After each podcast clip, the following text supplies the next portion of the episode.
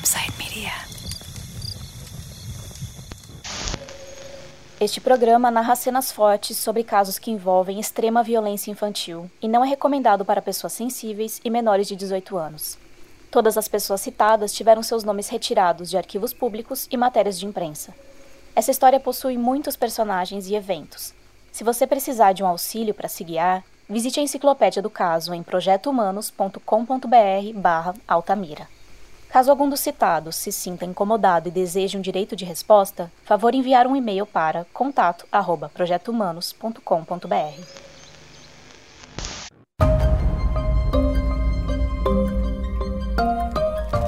A polícia já gravou 18 horas de depoimento do mecânico Francisco das Chagas. Depois de confessar 29 assassinatos no Maranhão, ele disse ter matado 12 meninos no Pará. Ele, inclusive, deu detalhes que a gente checou que bateram nos detalhes. As vítimas tinham o mesmo perfil. Eram meninos pobres. 15 dos mortos foram mutilados. Ao assumir a autoria de 12 mortes no Pará, Francisco das Chagas pode desencadear novas investigações sobre o caso dos meninos de Altamira. Foram 19 mortos entre 89 e 93. Quatro pessoas foram condenadas pelo assassinato de três garotos e mutilação de outros dois em supostos rituais de magia negra. Valentina Andrade, acusada de comandar os crimes, foi inocentada.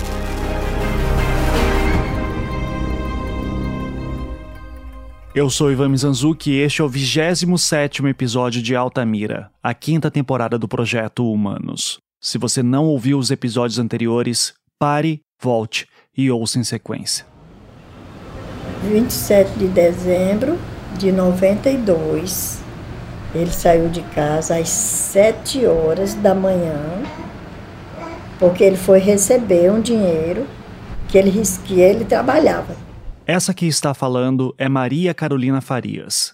Ela é mãe de Maurício Farias de Souza, garoto que desapareceu em dezembro de 1992, quando Amailton já estava preso. Eu e o Rubens a entrevistamos em Altamira quando estivemos lá em novembro de 2021. Na época ele trabalhava com uma senhora entregando salgado. E ele recebia toda sexta-feira. Toda sexta-feira ele recebia o valor que ela pagava por semana para ele. Quando foi nesse, nesse dia, ela não pagou para ele sexta-feira. Aí ela mandou ele ir no sábado. Quando foi no sábado, que era de 27, ele foi. Ele levantou de manhã, Aí ele falou: Mamãe, faz uma canjica para nós. A senhora quer esperar um pouquinho? Quer tomar uma água?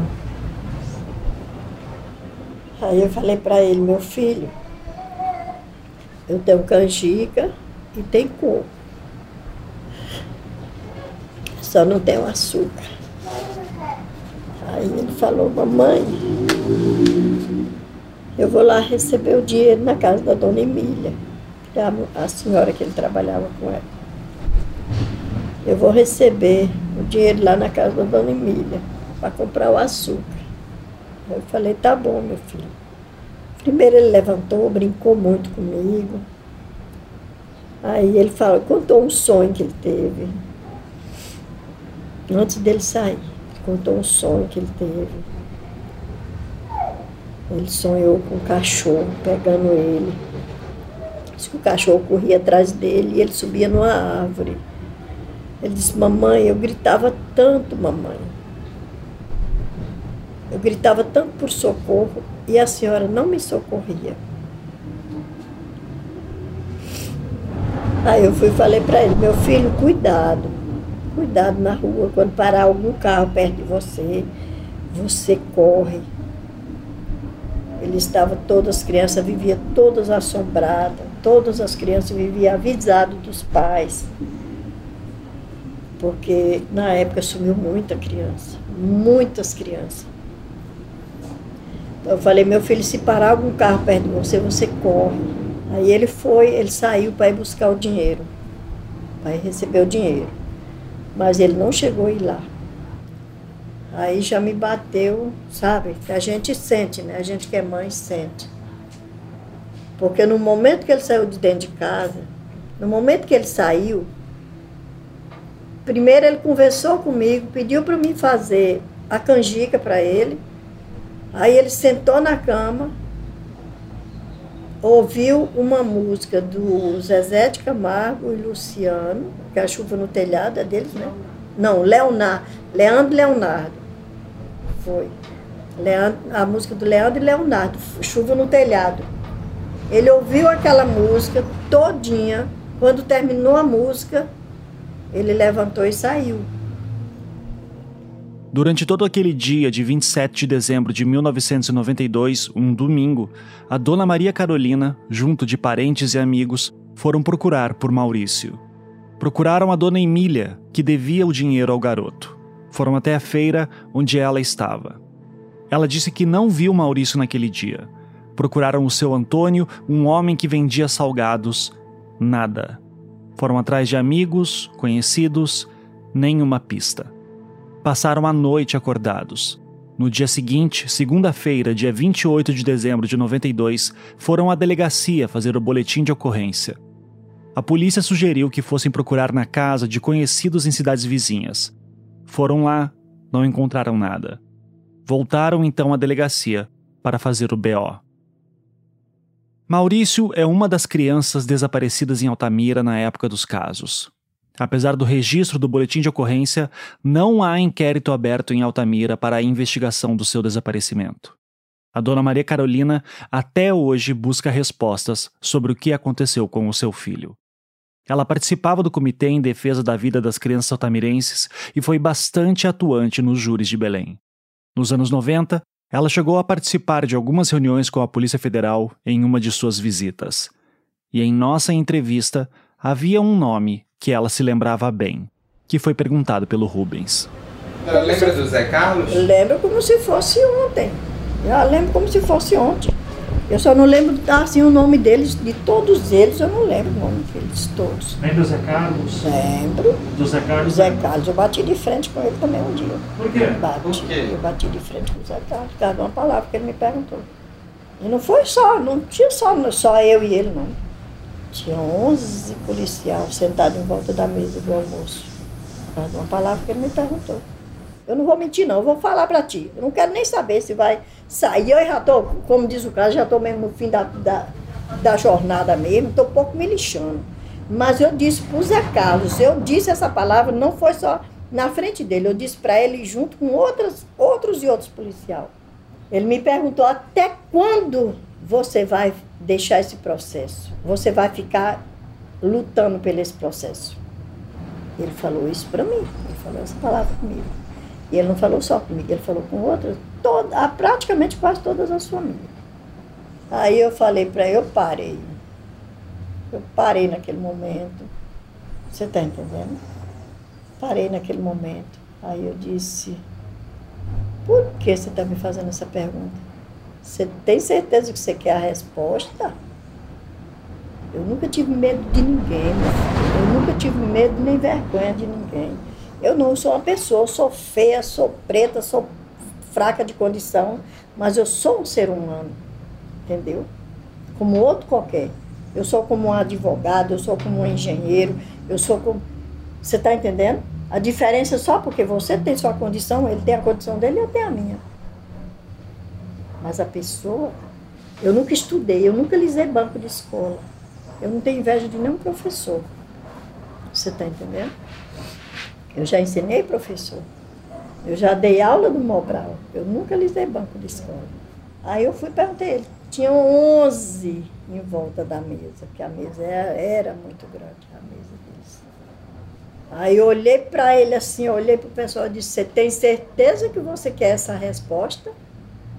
Aí ele disse, claro, se eu perguntei porque eu quero a resposta. Falei, você vai ter ela agora. Levantei o dedo. Tinha 11 policiais em volta dele, com ele 12. Pode perguntar isso para Iracema. Se ela lembrar, ela vai falar para vocês. Aí eu disse, pois eu vou te dizer uma coisa. Eu não vou retirar esse processo do fórum enquanto eu não souber o que aconteceu com meu filho e quem fez. Sobre eles, sobre as pessoas que estão presas, não me pergunte nada que eu não. Porque O meu objetivo era é investigar, procurar o meu filho. Eu nunca subi na tribuna para condenar A e nem B.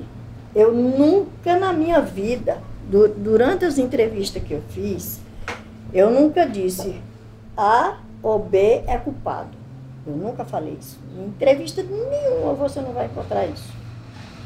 Entendeu? Então, eu nunca falei que ele, ou fulano, ou fulano é culpado e foi eles que fizeram isso. Eu não posso fazer, eu não posso falar isso.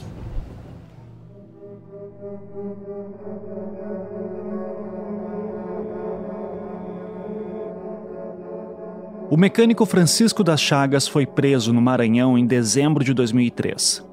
Em março, após a polícia encontrar corpos enterrados e objetos pessoais de suas vítimas em sua casa, ele passou a confessar todos os assassinatos que cometeu no estado do Maranhão desde 1991. E logo quando ele foi preso, antes mesmo de confessar seus crimes, revelou nos seus primeiros interrogatórios que havia morado em Altamira por muitos anos. Os delegados responsáveis já ficaram atentos a essa informação.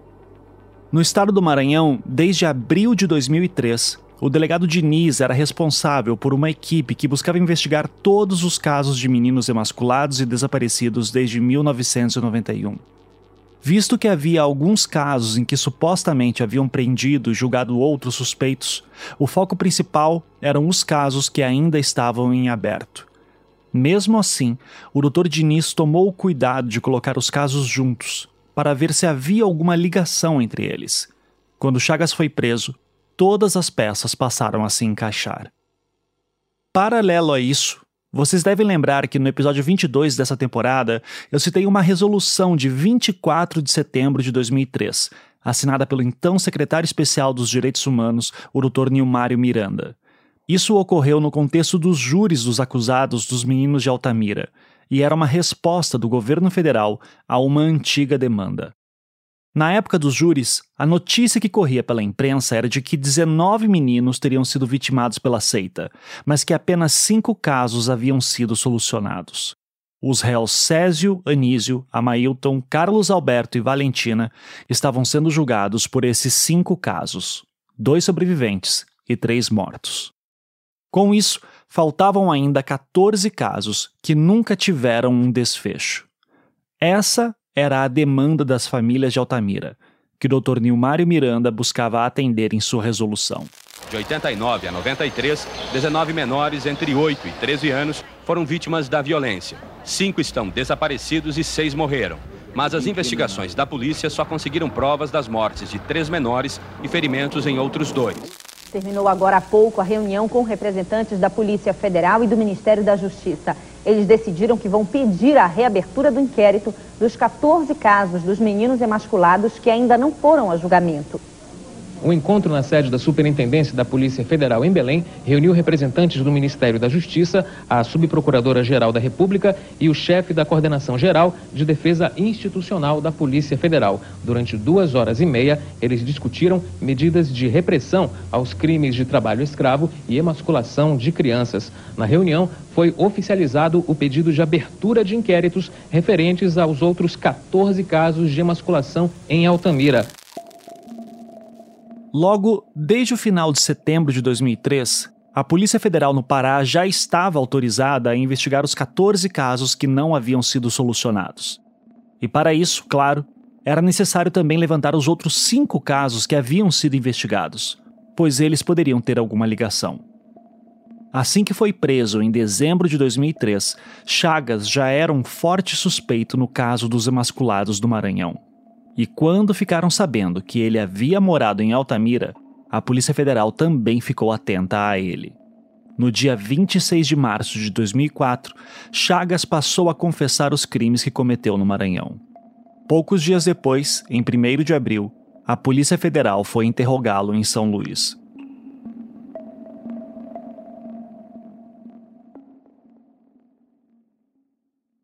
Nesse momento da história, a investigação dos emasculados de Altamira pela Polícia Federal estava nas mãos de uma jovem delegada chamada Daniele Gossenheimer Rodrigues. E isso é uma questão importante de já se ter em mente. Afinal, lembram do agente José Carlos de Souza Machado, que foi chefe de missão das operações da Polícia Federal na década de 90 em Altamira e que depôs no júri de Valentina? A essa altura, ele já estava aposentado. Logo, essa nova investigação estava nas mãos de gente nova, que vinha de uma outra época da Polícia Federal. Aqui vale um pouco de contexto. O agente José Carlos foi formado na década de 70, época da ditadura militar boa parte dos agentes que participaram das operações da década de 90 também vinham dessa cultura. Nesse período de redemocratização do Brasil, havia uma disputa interna na Polícia Federal. Os militares queriam que a PF ficasse na mão deles, como havia sido desde a época da ditadura. Mas havia delegados que queriam que a PF fosse chefiada por delegados de carreira, possuindo assim maior autonomia. Essa disputa fica evidente quando olhamos a lista de diretores gerais da Polícia Federal no início da década de 90. Entre julho de 93 e fevereiro de 95, o diretor-geral era Wilson Brandi Romão, um militar. Depois dele, assumiu Vicente Quelotti, um delegado de carreira. E desde então, apenas delegados de carreira assumiram o posto. Quem me explicou essa disputa melhor foi o Dr. Alexandre Dupeirati, que foi ministro da Justiça em 1994, durante o governo Itamar Franco. É, veja bem, o, o anterior ao Romão também era da polícia, mas é, era uma coisa complicada. Eles, é, eles não, e depois tem uma, uma, divisão lá entre interesses da, dos agentes e dos delegados, enfim, é, é um negócio é um negócio meio complicado. E, ao longo do tempo, depois, isso foi se pacificando. Né? Até hoje isso já se pacificou. Mas naquela época era, um, era uma instituição que estava, digamos assim, ainda se consolidando. Entendeu? Ela era relativamente jovem ainda. A Polícia Federal, tal como se conhece hoje, ela é, se reestrutura embora ela tenha uma outra origem, mas reestrutura a partir de depois de, de 88, né? Mas é, ela era muito vinculada, tem, tinha a primaria lá, que era a grande, a grande referência, era Ronald Tuma, né? mas da época da, da ditadura militar. E depois ela foi se profissionalizando. Então tem, tem toda uma história nisso daí. Uma história que até eu acho que evoluiu positivamente. Enfim, o fato é o seguinte: eu acho que com o Chelote, com a chegada do Chelote, parece-me que deu um, um avanço né, do, na estabilização, digamos assim, do corpo, do corpo profissional da, da instituição. O ponto aqui que o Dr. Duperati esclarece é importante. Em 2004, a delegada federal Daniele Gossenheimer Rodrigues era de uma nova geração, resultado de uma profunda reestruturação da PF que ocorreu após a redemocratização. Quando ela interroga Chagas pela primeira vez, em abril de 2004, ela tinha apenas um interesse: entender a sua história de vida em Altamira. E lá, Chagas dava detalhes sobre toda a sua vida na cidade, sua infância, criação, pessoas com quem se relacionou. A princípio, ele negava ter cometido assassinatos em Altamira, mas o trecho todo em que ele fala isso é fundamental para se entender Francisco das Chagas. Lembrem-se que, a essa altura, Após ter encontrado corpos e objetos em sua casa, Chagas já havia começado a confessar alguns assassinatos que havia cometido no Maranhão. Abre aspas. Que a respeito dos fatos de que é acusado no Maranhão, ou seja, o homicídio de meninos, afirma que tem esquecimentos temporários que o impedem de descrever exatamente como foi a violência praticada, recordando-se normalmente apenas do momento em que iniciou sua agressão contra os meninos, ou destes contra o declarante, e de quando já se encontrava sozinho em outro lugar logo depois.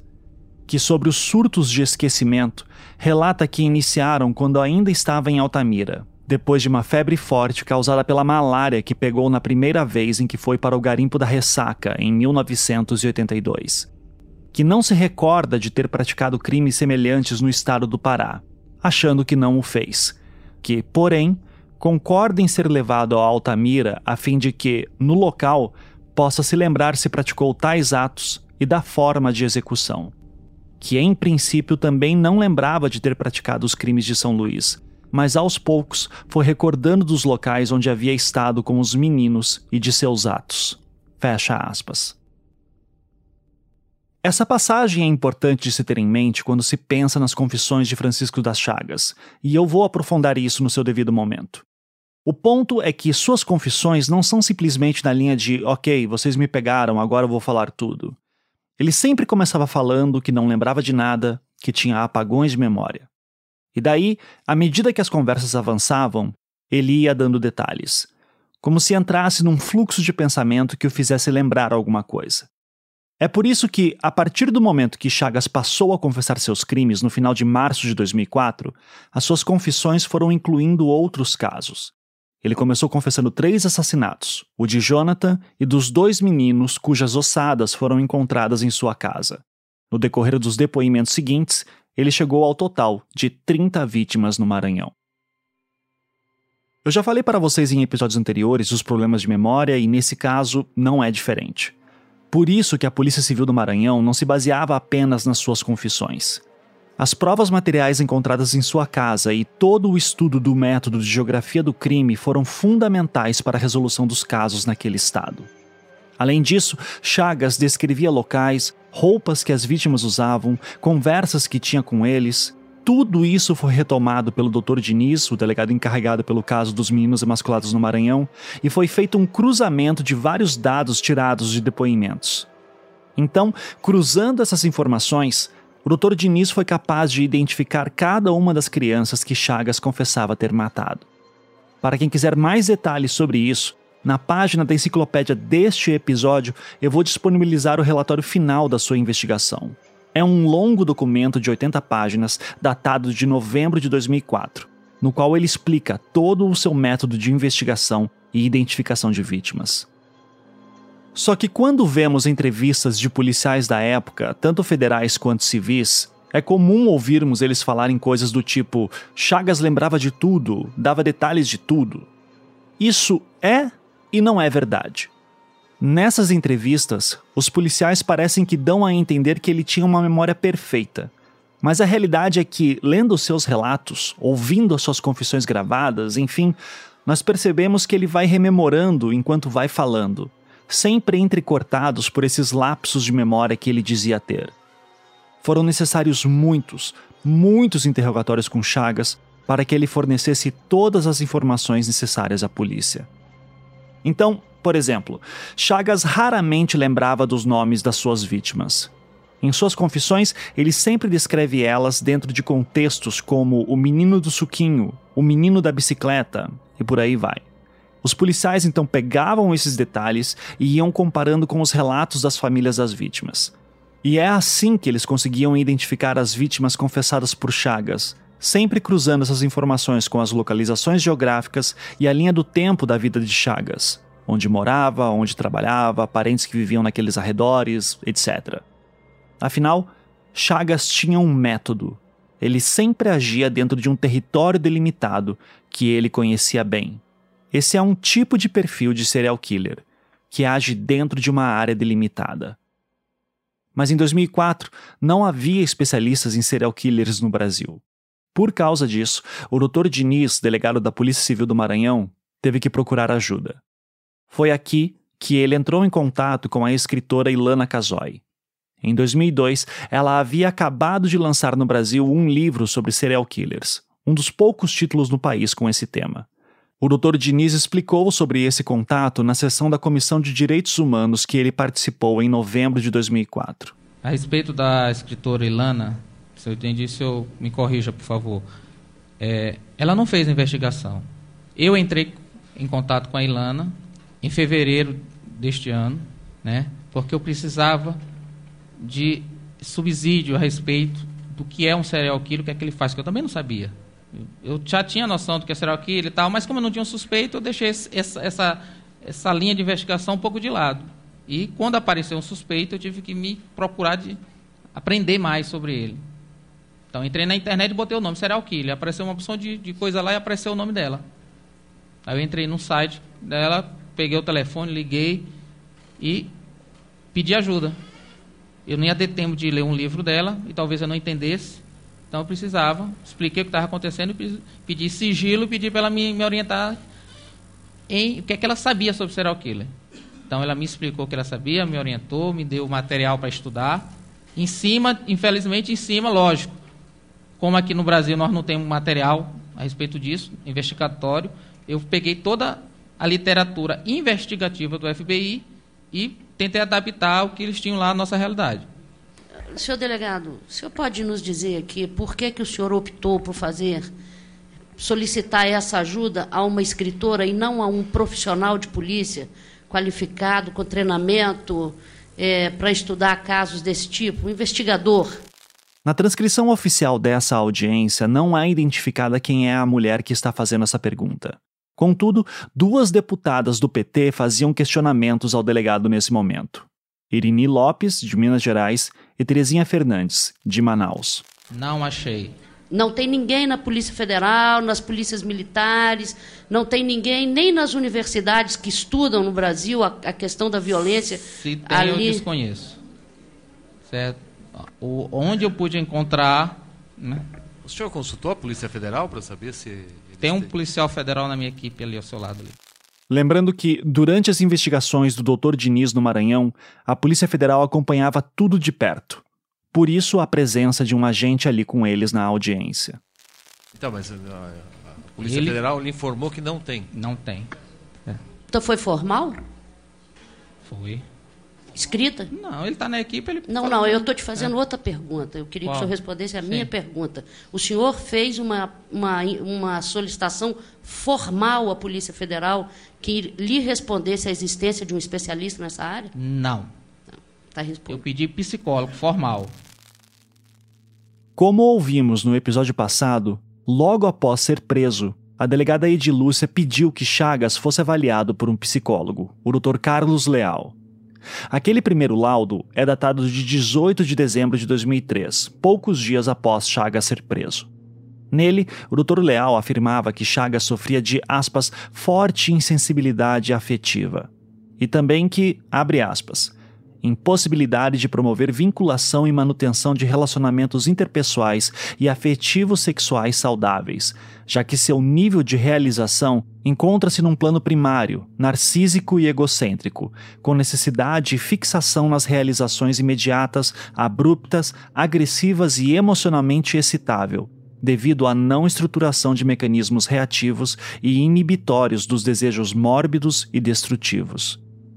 Devido à não estruturação dos mecanismos reativos e inibitórios, vive em constante tentativa de repressão dos desejos primários, em autovigília permanente e persecutoriedade, visando a preservação interna e externa, negação da sexualidade e não afirmação social, que se apresenta em forma de falsa brandura, tranquilidade e ponderação utilizados como forma de distanciamento do grande mal que, em seu mundo psíquico, é sua identidade sexual não aceita.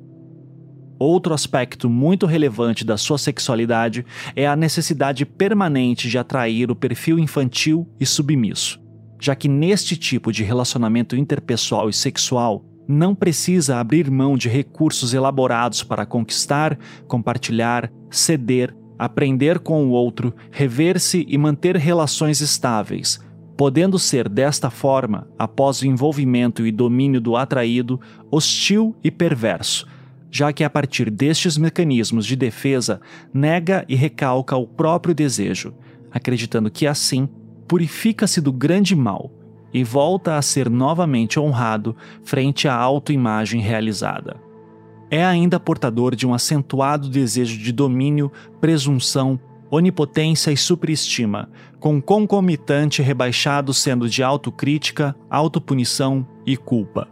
Por isso, o infantil, o submisso, imaturo e indefeso o atrai muito, pois não o ameaça e o satisfaz nas suas perspectivas de dominância, agressividade, hostilidade e homoerotismo. Fecha aspas. O laudo conclui com um diagnóstico final em que lemos, abre aspas, personalidade psicopática com homoerotismo fixado no infantil e psicose esquizoparanoide latente. Fecha aspas. Mas esse não foi o psicólogo que o Dr. Diniz entrou em contato para avaliar Chagas. Após assumir o caso dos emasculados do Maranhão e já tendo as confissões em mãos, o Dr. Diniz encaminhou Chagas para dois psicólogos, a doutora Maria Adelaide de Freitas Caires e o doutor Antônio de Paulo Cefarim. Ambos são de São Paulo. E com eles, Chagas passou por um exame psicológico bastante minucioso.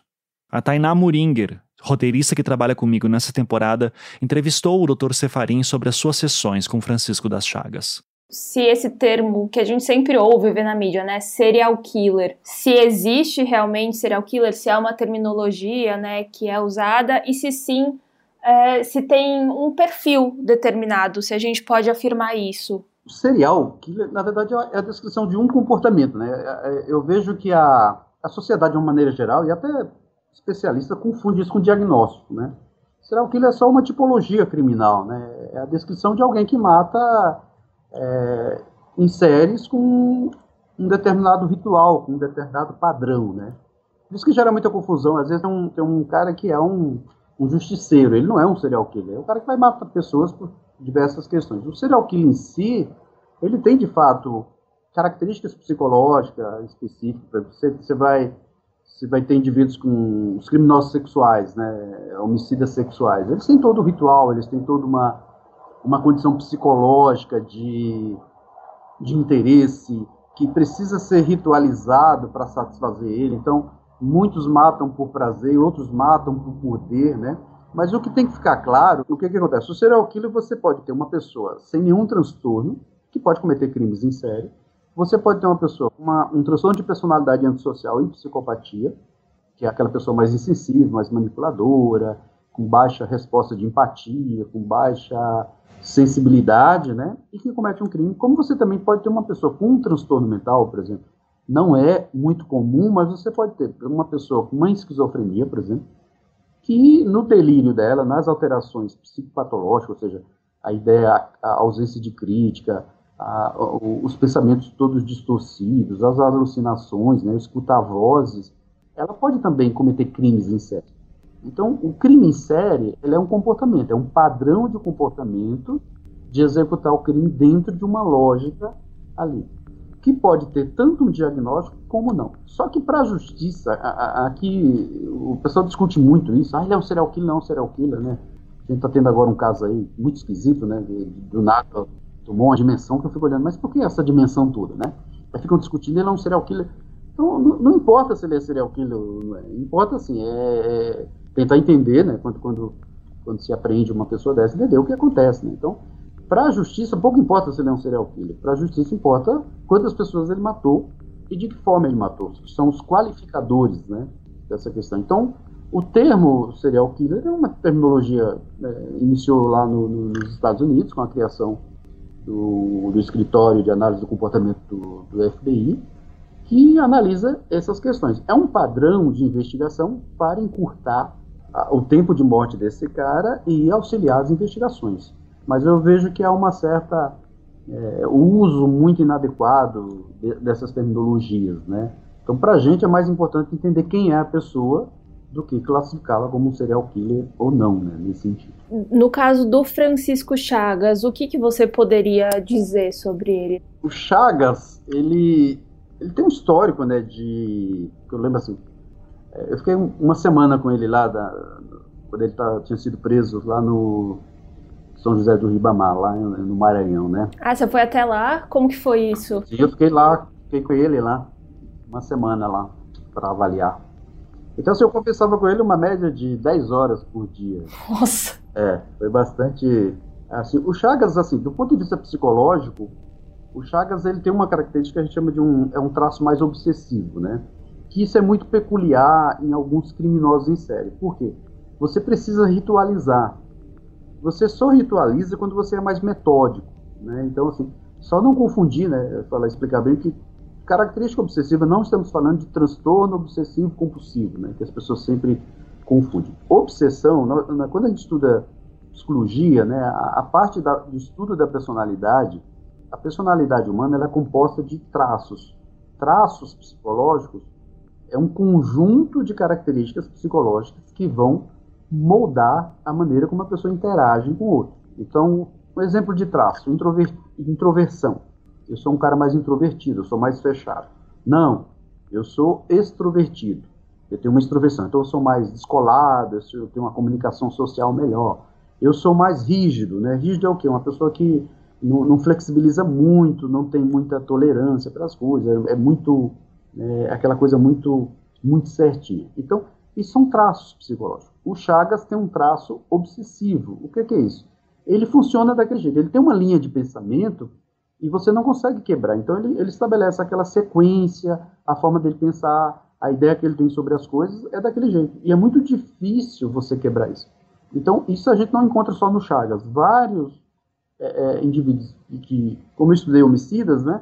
Vários homicidas que mataram mais de uma pessoa com uma certa ritualização têm essa característica psicológica mais marcante, que é essa questão da obsessividade, né, de ser mais metódico. Então, o Chagas, por exemplo, tinha muito disso. Né? Então, o Chagas, só para ter ideia, eu lembro que estava entrevistando ele, aí ele é, eu fazia uma pergunta para ele, ele me respondia, então, quando ele me respondia, já me gerava uma nova pergunta. Aí eu falava, ah, tá, você falou isso, então, como é que fica isso? Ele, calma que eu ainda não terminei aquele pensamento, só para você ter ideia. Ele falava assim para mim, eu ainda não concluí o que eu estava falando.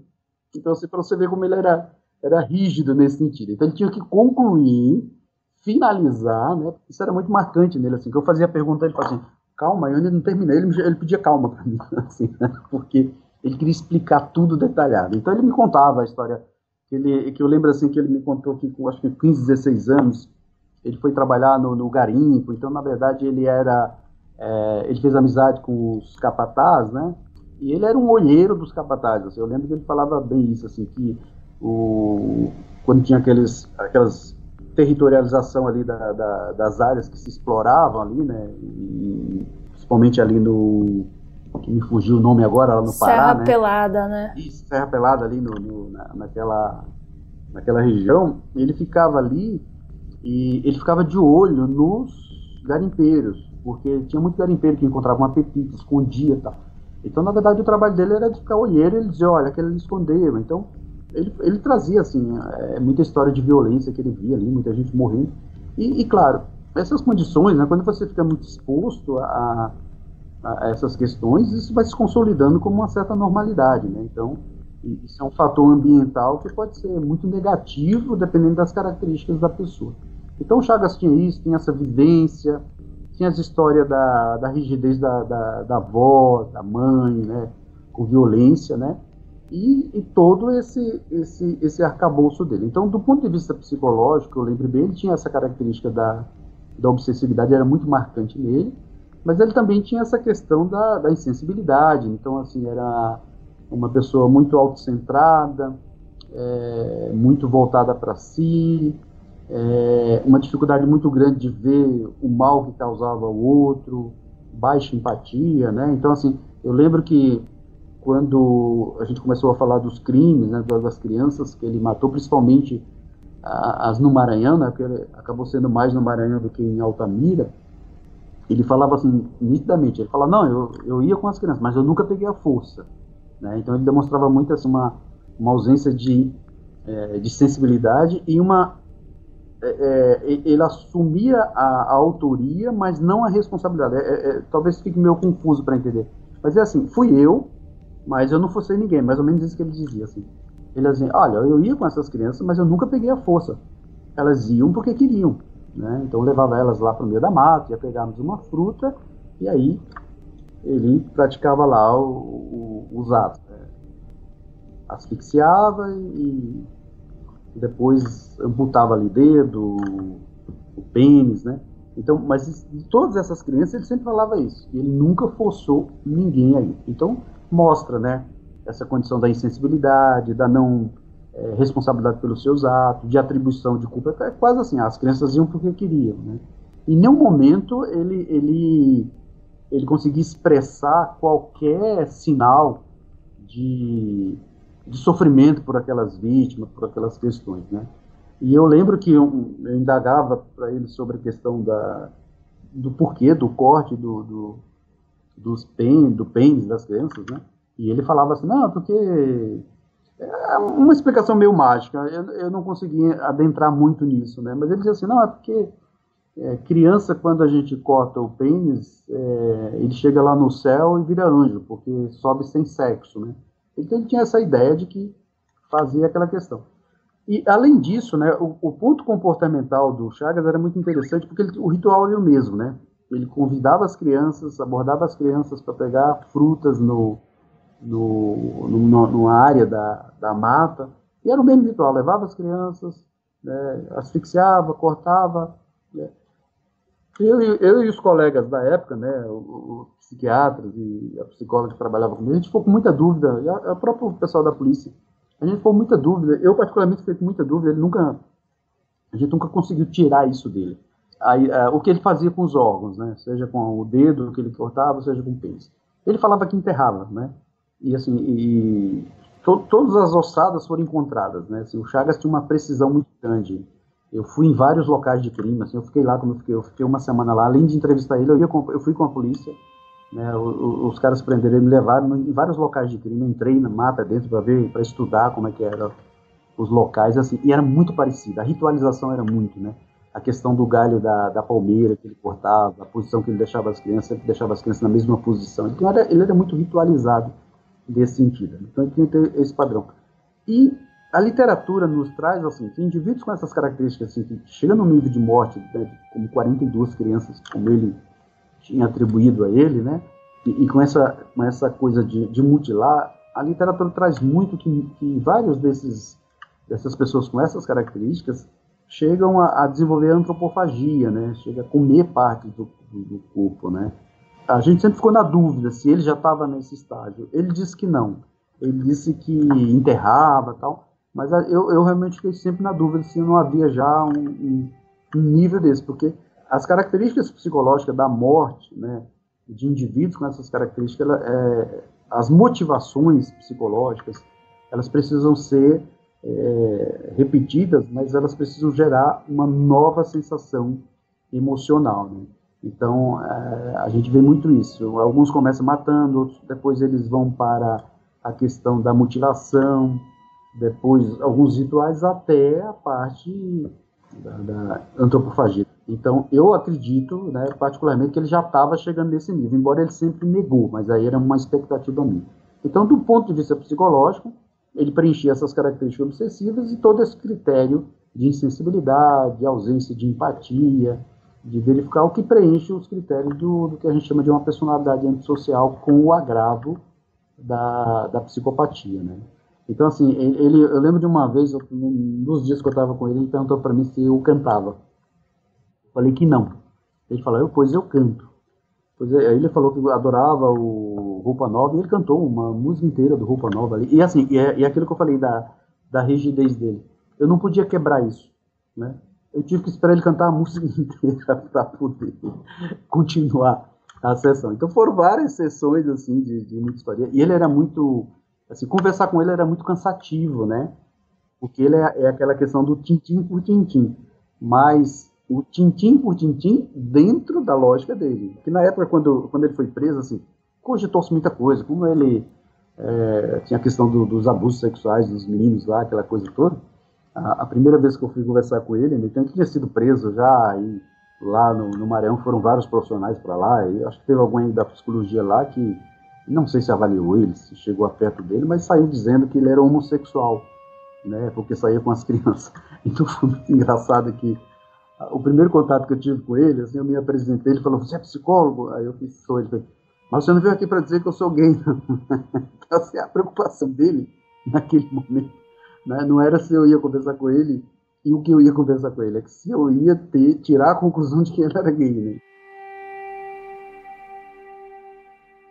O laudo do Dr. Cefarim e da doutora Caires só ficou pronto no dia 7 de outubro de 2004.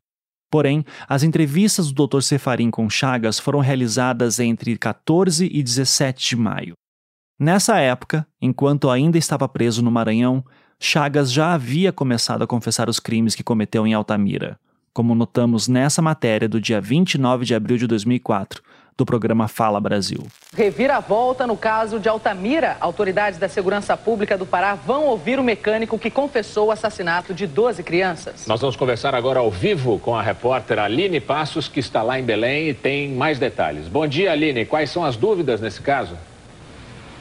Bom dia, Gamberini. A reviravolta no caso começou depois que Francisco das Chagas confessou que emasculou e matou 12 crianças em Altamira, no oeste do Pará. O mecânico foi preso no Maranhão, acusado também de crimes de emasculação. O período coincide com as datas de emasculações no município, que já foram a julgamento em Belém. Esta semana, uma equipe formada por agentes e policiais, policiais civis do Pará, além de policiais federais, viajou para o Maranhão. O objetivo é acompanhar de perto as investigações e ouvir o depoimento do mecânico, confirmando assim uma possível relação entre os crimes cometidos em Altamira e no Maranhão. Aqui no Pará, três pessoas já foram condenadas. A principal acusada, Valentina de Andrade, foi absolvida no julgamento realizado no final do ano passado. No Maranhão, a Polícia Civil continuava apurando tudo o que podia sobre os crimes que Chagas cometeu. Trabalhando em cooperação estava a Polícia Federal, especialmente na figura da delegada Daniele e sua equipe. Agora, vocês devem lembrar que quando a Polícia Federal foi a Altamira na década de 90, suas investigações tinham um nome: Operação Monstro de Altamira. A primeira fase foi em 1993 e foi chefiada pelo agente José Carlos de Souza Machado. As informações coletadas nessa primeira fase foram entregues à Polícia Civil do Pará, que, na figura do delegado Éder Mauro, realizou as prisões do ex-PM Carlos Alberto e dos médicos Anísio e Césio. Amailton já estava preso desde novembro de 92 por conta das investigações do delegado Brivaldo. Em 94, ocorreu a segunda fase da Operação Monstro de Altamira, quando a equipe de José Carlos obteve o relato da menina Eudilene, de 13 anos. Já em 95, ocorreu a terceira fase da operação, novamente com José Carlos chefiando a equipe de investigação. Dessa vez, o foco foi o relato de Valdete, a mulher que dizia estar sendo ameaçada por pistoleiros após ter relatado que presenciou a Mailton com um garoto morto no final da década de 80. Pois bem, agora, em 2004, graças à portaria do secretário Nilmário Miranda de setembro de 2003, iniciava-se a quarta fase da Operação Monstro de Altamira. E dessa vez, José Carlos não estava mais presente. E a investigação estava sob o comando da nova delegada Daniele Gossenheimer Rodrigues. Pela Polícia Federal, a doutora Daniele foi quem iniciou a investigação de Chagas no caso dos meninos emasculados de Altamira, inclusive fazendo o primeiro interrogatório da PF com ele. Mas pouco tempo depois, ela teria um problema de saúde e foi substituída por uma outra também jovem delegada, a doutora Virgínia Vieira Rodrigues. Nessa fase ocorreu um grande acordo de cooperação entre vários órgãos, Ministério Público do Pará e do Maranhão, Superintendências de Polícias Federais e Polícia Civil do Maranhão e do Pará. Em princípio, Chagas confessou 12 assassinatos em Altamira. Alguns desses casos foram investigados também pela Polícia Civil do Pará, na figura do delegado Neivaldo Costa. Vocês já ouviram esse nome antes aqui. Ele foi um dos delegados que investigou a quebra de incomunicabilidade após o júri de Valentina. Nessa cooperação entre PF e civil no Pará, a partir do momento que Chagas passou a confessar os crimes de Altamira, o Dr. Neivaldo já começou a adiantar parte de sua investigação, enquanto Chagas ainda estava preso no Maranhão. Foi conversar com familiares de vítimas, especialmente daquelas que nunca tiveram inquérito aberto na época dos fatos. E também passou a tentar identificar pessoas que conheciam Chagas em Altamira na época que ele morou lá. E após todos os trâmites burocráticos, chegava a hora mais aguardada. Era necessário levar Chagas para Altamira, para que ele apontasse os locais dos crimes, especialmente das vítimas que eram dadas como desaparecidas e cujos corpos nunca foram encontrados. Isso ocorreu no dia 28 de junho de 2004, como é dito no jornal Diário do Pará daquele dia. Abre aspas. O mecânico Francisco das Chagas Brito, réu confesso na morte de crianças em Altamira no período dos crimes de emasculação, chega hoje ao Pará recambiado pelas polícias federal e civil do Maranhão. Ele seguirá para o município onde participará das reconstituições dos crimes. Francisco está sob a custódia da polícia maranhense, mas poderá ser preso no Pará também. O delegado Neivaldo Costa solicitou no dia 25 passado a prisão preventiva ao juízo da Terceira Vara de Altamira. O pedido não criará conflito entre as polícias civis dos dois estados, Segundo o diretor da Divisão de Investigações e Operações Especiais, Valdir Freire, a vinda de Francisco ao Pará foi possível porque as investigações no Maranhão foram concluídas. Dessa maneira, caso seja decretada a prisão do mecânico, ele ficará sob a responsabilidade da Justiça paraense. Freire explicou que existem fortes indícios de que o mecânico esteja envolvido nas mortes das crianças no Pará. Ele chegou a essa conclusão após 45 dias de investigação realizada em Altamira, coordenada pelo delegado Neivaldo Costa. Foram ouvidas 40 pessoas entre vizinhos e parentes do acusado e das vítimas, que comprovaram que Francisco morou na cidade na época dos crimes.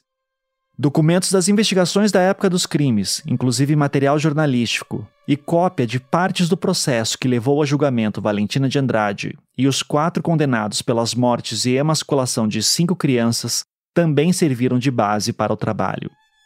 Autoridades como a promotora Rosana Cordovil, deputados da Comissão de Direitos Humanos da Câmara Federal, integrantes da comissão criada pela Secretaria Nacional de Direitos do Cidadão, além de assistentes de acusação e advogados de defesa, deverão acompanhar os trabalhos de reconstituição. Fecha aspas.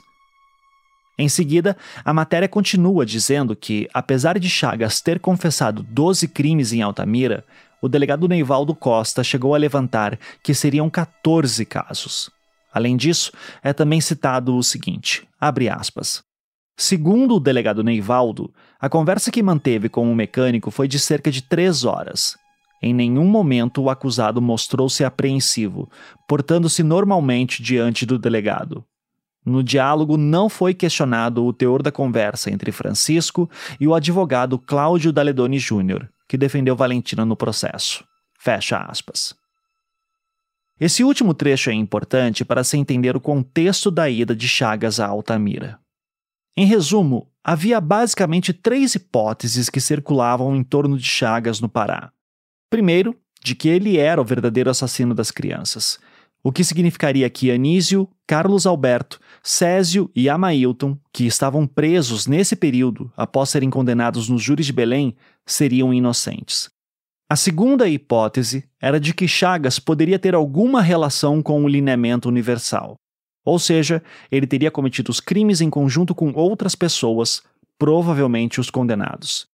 E a terceira hipótese era de que Chagas, na verdade, seria um laranja que estaria recebendo alguma coisa em troca para assumir os crimes de Altamira.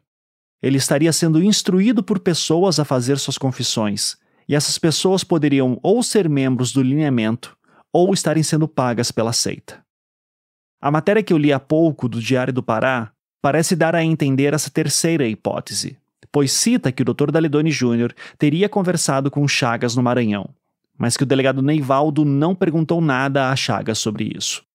Ou seja, essa matéria e outras que publicaram informações similares na época implicavam que o Dr. Daledoni estaria combinando alguma coisa com Chagas para que ele confessasse os crimes.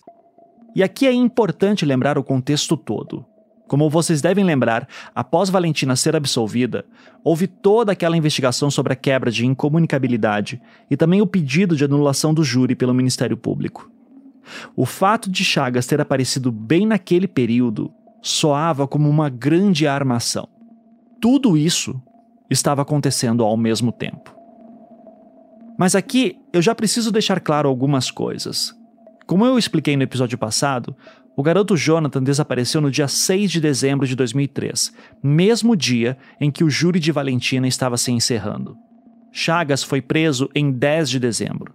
Ele negou os crimes por meses, até que os corpos foram encontrados na sua casa no final de março. E mesmo após ter confessado ter matado crianças no Maranhão, foram vários interrogatórios até ele chegar na lista final de 30 vítimas naquele estado. Só depois, em abril de 2004, é que ele começou a confessar os crimes de Altamira. Após essa matéria ser impressa, o Dr. Daledoni enviou ao Tribunal de Justiça do Estado do Pará uma declaração afirmando que jamais se encontrou com Francisco das Chagas. Nessa declaração estava anexada uma certidão feita por um escrivão da Polícia Civil do Maranhão, que confirmava que nem Daledoni e nem nenhum outro advogado de Valentina teve contato com Chagas. E é por isso que na Comissão de Direitos Humanos de novembro de 2004, o delegado Diniz falava o seguinte: Houve comentário de que advogados de réus presos no Pará teriam ido conversar com Chagas. Foi o doutor, eu não me lembro o nome dele, mas ele está sentado bem ali.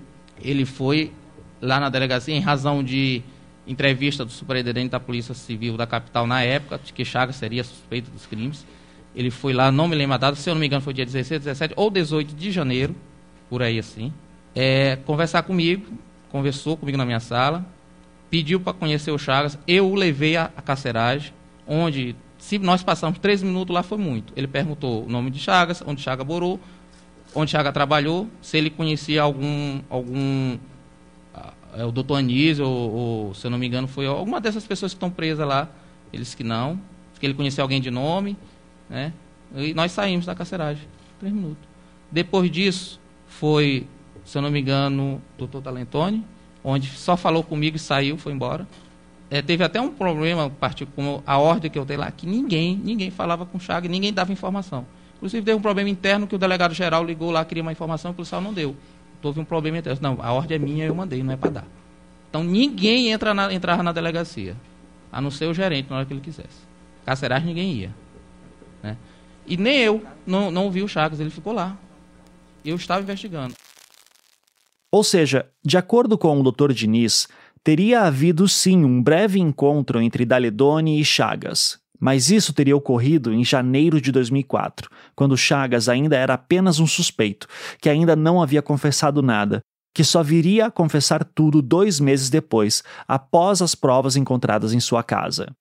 E esse encontro entre Chagas e Daledoni não teria durado mais do que três minutos. Para aqueles que acreditam que Chagas é um laranja, a implicação disso é a seguinte: haveria um grande complô entre o Lineamento Universal Superior, com policiais civis, federais e membros do Ministério Público do Maranhão. E o Dr. Daledoni seria um intermediário nisso tudo. Nunca houve nenhuma prova de nada disso. São só suposições e suspeitas que foram veiculadas na imprensa da época. Mas essas suspeitas premiam toda a passagem de Chagas por Altamira.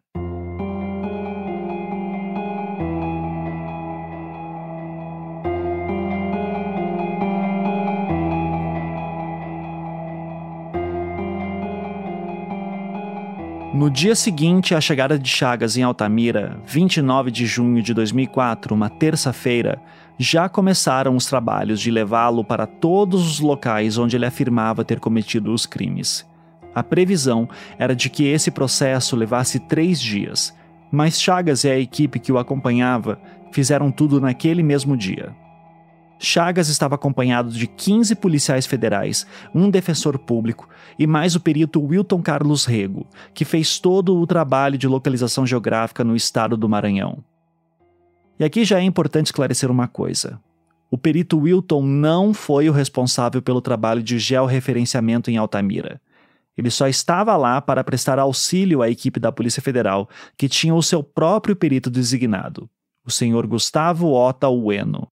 É ele quem assina todos os laudos de local realizados em Altamira. No dia seguinte, 30 de junho, uma matéria do jornal O Diário do Pará falava sobre a chegada de mais uma pessoa que pretendia acompanhar as reconstituições. A promotora Rosana Cordovil, que atuou nos júris que condenaram os homens em Belém em 2003. Abre aspas. A operação da Polícia Federal de reconhecimento de local, realizada com Francisco das Chagas, que estava prevista para ter a duração de três dias, foi concluída na última terça-feira. Os levantamentos deveriam ter sido acompanhados pela promotora Rosana Cordovil, mas devido à falta de voos, ela não conseguiu chegar ao município a tempo de participar das reconstituições. Rosana disse que, por não estarem definidas quando serão realizadas as próximas ações da PF em Altamira, o seu retorno a Belém deve ser rápido.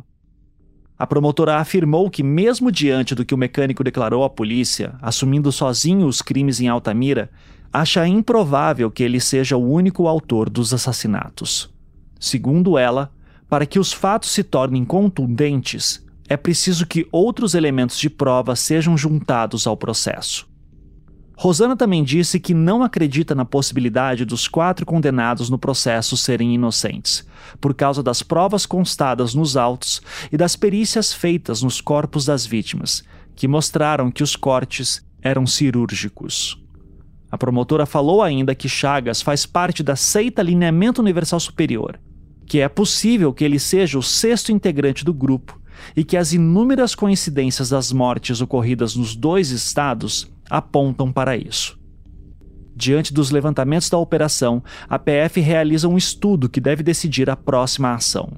Até agora, nenhum resultado concreto do que foi realizado pela Federal em Altamira foi divulgado. A PF prefere informar apenas que as investigações correm em segredo de justiça. Francisco das Chagas não deixou ontem o quartel onde está preso desde a última segunda-feira, sob forte vigilância de policiais federais e de soldados do Exército. Fecha aspas.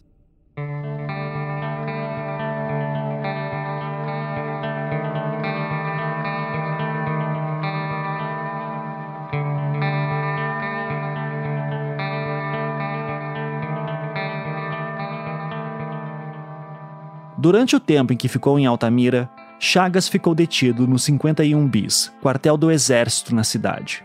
Ele chegou no dia 28 de junho de 2004, uma segunda-feira, e pouco mais de uma semana depois, em 6 de julho, uma terça-feira, ele foi interrogado pela doutora Virgínia, a delegada federal que acompanhava a investigação naquela cidade.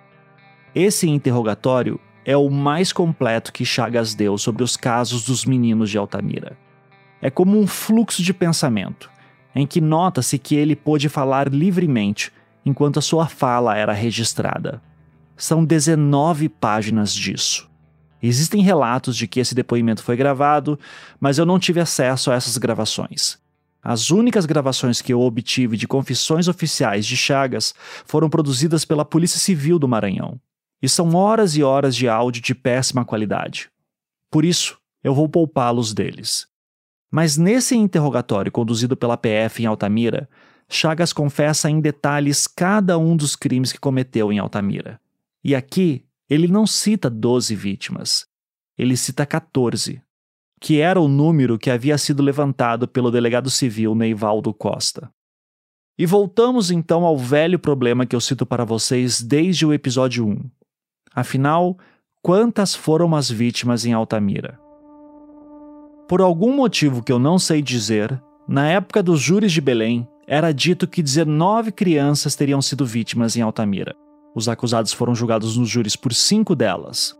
Assim, sobrariam 14 casos que ainda precisariam ser investigados. E por isso, o secretário Nilmário Miranda fez aquela autorização para a Polícia Federal investigar. E daí você pensa, ok, faltavam 14 casos para serem esclarecidos e Chagas confessou 14 casos parece conveniente. Mas não é o caso. Isso porque, dentre as vítimas que Chagas confessou, estão aquelas cinco pelas quais os acusados foram julgados no júri de 2003, sendo dois sobreviventes e três mortos. Para entender essa matemática toda, eu tive que ir lá atrás, na publicação do Comitê em Defesa da Vida das Crianças Altamirenses de 1996, na qual eles enumeravam todos os casos que conseguiram levantar. Lá, eles afirmavam que haveria quatro sobreviventes, sendo que um nunca foi identificado pelo comitê, não sendo possível sequer se ter certeza de que ele realmente existiu. Apenas três foram identificados e eu já citei eles aqui em episódios anteriores: José Sidney, o primeiro sobrevivente, daí vem o segundo sobrevivente, e Van de Clay, o terceiro sobrevivente. De assassinados, seriam oito crianças que tiveram seus corpos ou ossadas encontradas. E por fim, haveria cinco casos de crianças desaparecidas. Três sobreviventes, mais oito mortos, mais cinco desaparecidos. No total, são 16 casos. E são esses 16 casos que a Polícia Federal e a Polícia Civil do Pará investigaram. Para cada um desses casos foi aberto um novo inquérito. Desses 16, Chagas confessou 14. Na tabela de vítimas de Chagas, montada em conjunto pela Polícia Civil do Maranhão e pela Polícia Federal, vemos um total de 20 crianças de Altamira listadas. Dessas, 16 tiveram inquéritos abertos, sendo que as duas que Chagas não confessou não entraram na lista de seus crimes, consideradas assim prováveis vítimas de outras situações. As outras quatro são crianças que sofreram tentativas de sequestro na época dos crimes. Chagas nunca falou nada sobre elas e não foi aberto nenhum inquérito para investigar o que teria ocorrido em seus casos. Agora, sobre essa confissão de Chagas do dia 6 de julho de 2004, na qual ele enumera as 14 vítimas de Altamira, eu preciso fazer alguns comentários. Primeiro, é um dos textos mais difíceis que eu já li. E eu digo isso pelo seu conteúdo mesmo. Eu não consegui ler ele inteiro de uma vez só e me dava náuseas todas as descrições do que ele fazia com as crianças. Segundo, ele não cita muitos nomes. Raramente cita datas. Ele cita objetos, locais, mas detalhes que poderiam elucidar melhor os crimes são raros.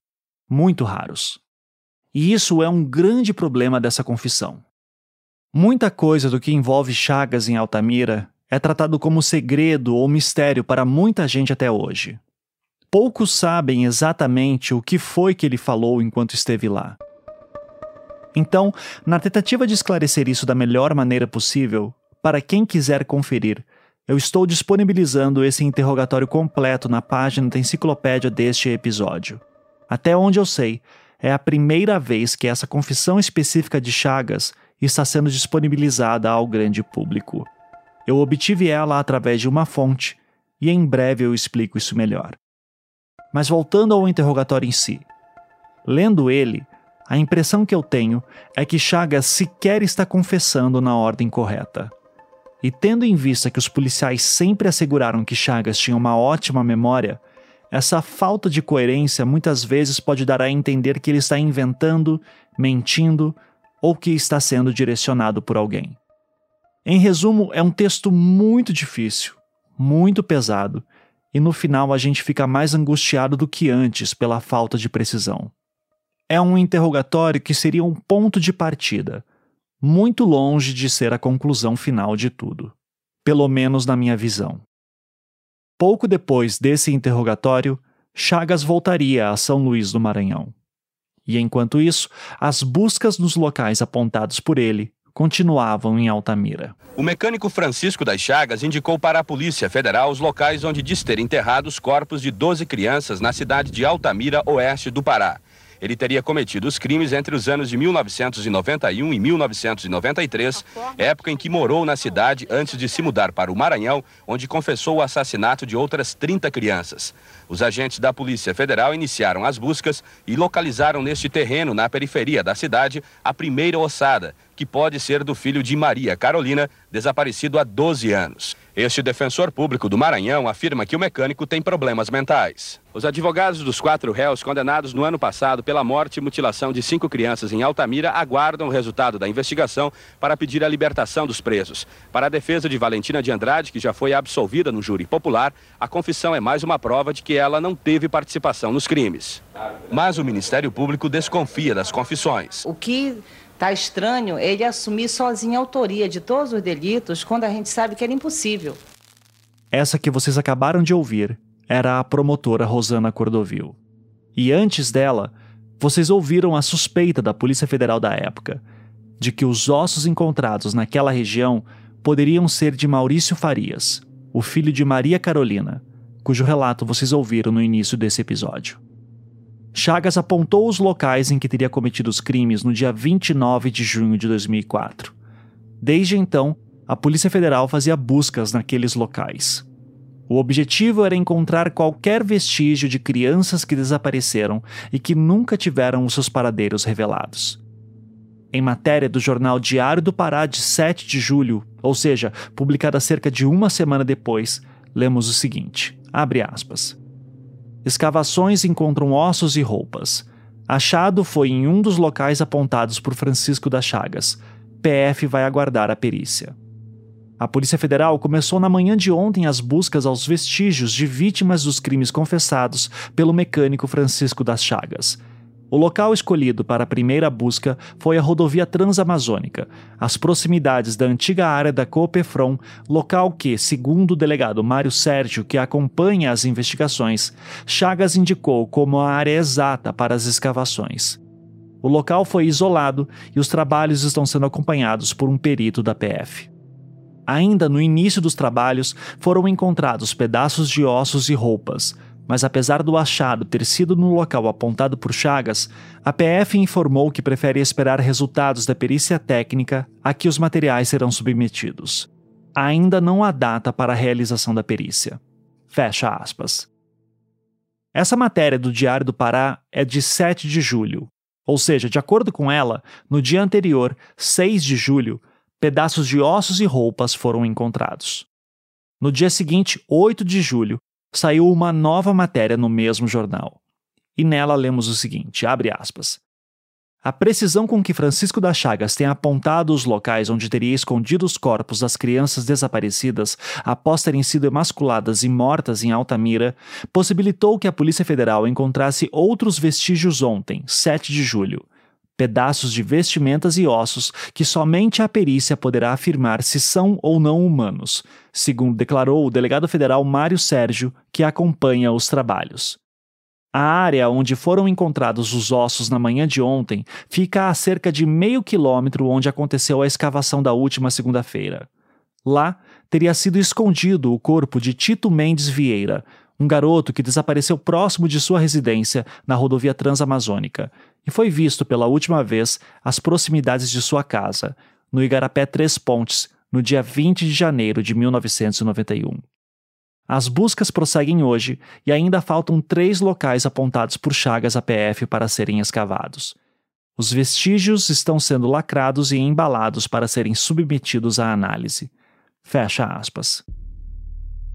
Ou seja, nos dias 6 e 7 de julho de 2004, de acordo com a imprensa da época, a equipe de perícia da Polícia Federal encontrou ossos e roupas em dois lugares apontados por Chagas, que seriam provavelmente de duas vítimas o garoto Tito, desaparecido em janeiro de 91, e Maurício, desaparecido em dezembro de 92.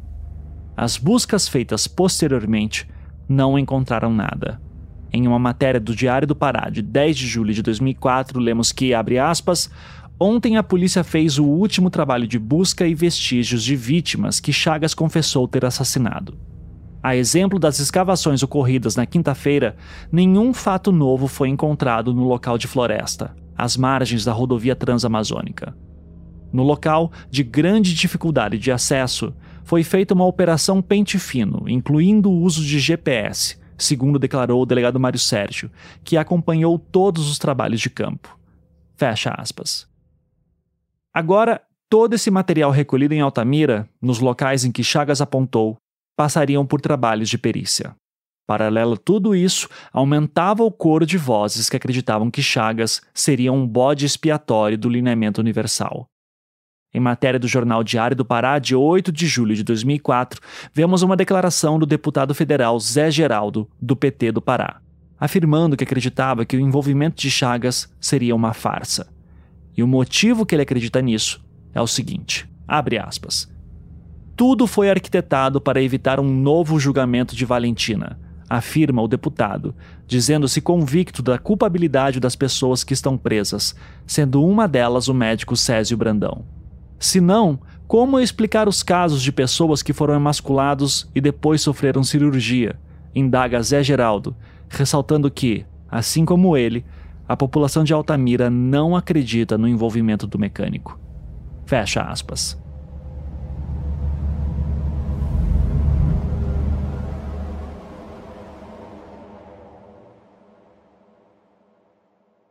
Estamos em julho de 2004. Chagas apontou locais em Altamira, a PF encontrou materiais suspeitos. Ainda em Altamira, Chagas forneceu detalhes sobre como ele teria atacado 14 crianças no Pará. Após 11 dias lá, ele foi levado de volta a São Luís do Maranhão.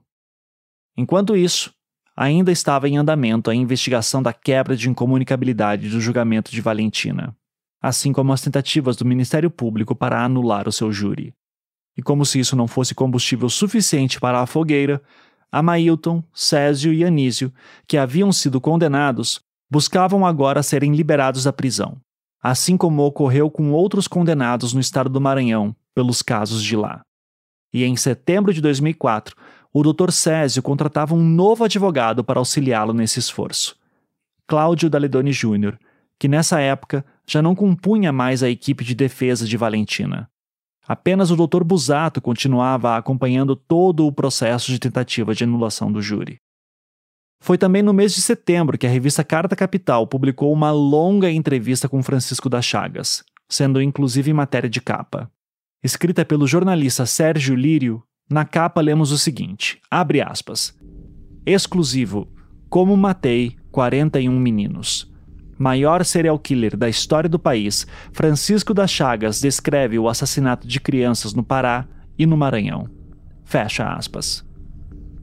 Essa matéria tornou-se uma peça importante de todos os advogados que buscavam comprovar a inocência dos condenados nos júris de Belém.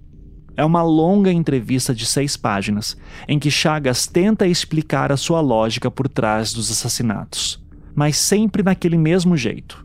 Não lembra de muita coisa, não sabe explicar muita coisa do que fez, e por aí vai. Eu entrei em contato com o jornalista Sérgio Lírio, pois eu tinha uma curiosidade. Se por acaso ele teria gravado a conversa com Chagas. Para minha sorte, ele tinha e me concedeu suas gravações. Um, dois, três, testando. Entrevista com Francisco das Chagas, serial killer, 20 de agosto de 2004, São Luís, Maranhão. Essa é a voz de Sérgio Lírio, o jornalista. A gravação que ele fez com Chagas tem cerca de uma hora de duração. Eu vou tocar aqui alguns trechos para vocês entenderem algumas coisas sobre como é que Chagas falava sobre os seus crimes. Eu queria começar, você me contasse um pouco quantas é, crianças você matou? Aqui no, Maranhão, aqui no Maranhão ah. é, é 30, 30 e 11 em Altamira, uhum. porque tem três sobreviventes lá, né? Uhum. são 14. Uhum. Não sei assim como que aconteceu isso. Eu sempre tinha assim uma coisa que é, falava assim na minha memória, na minha cabeça. Né? Falava o quê? É, ficava é, para fazer aqui, ficava incentivando uma coisa, ficava me dizendo na minha vida.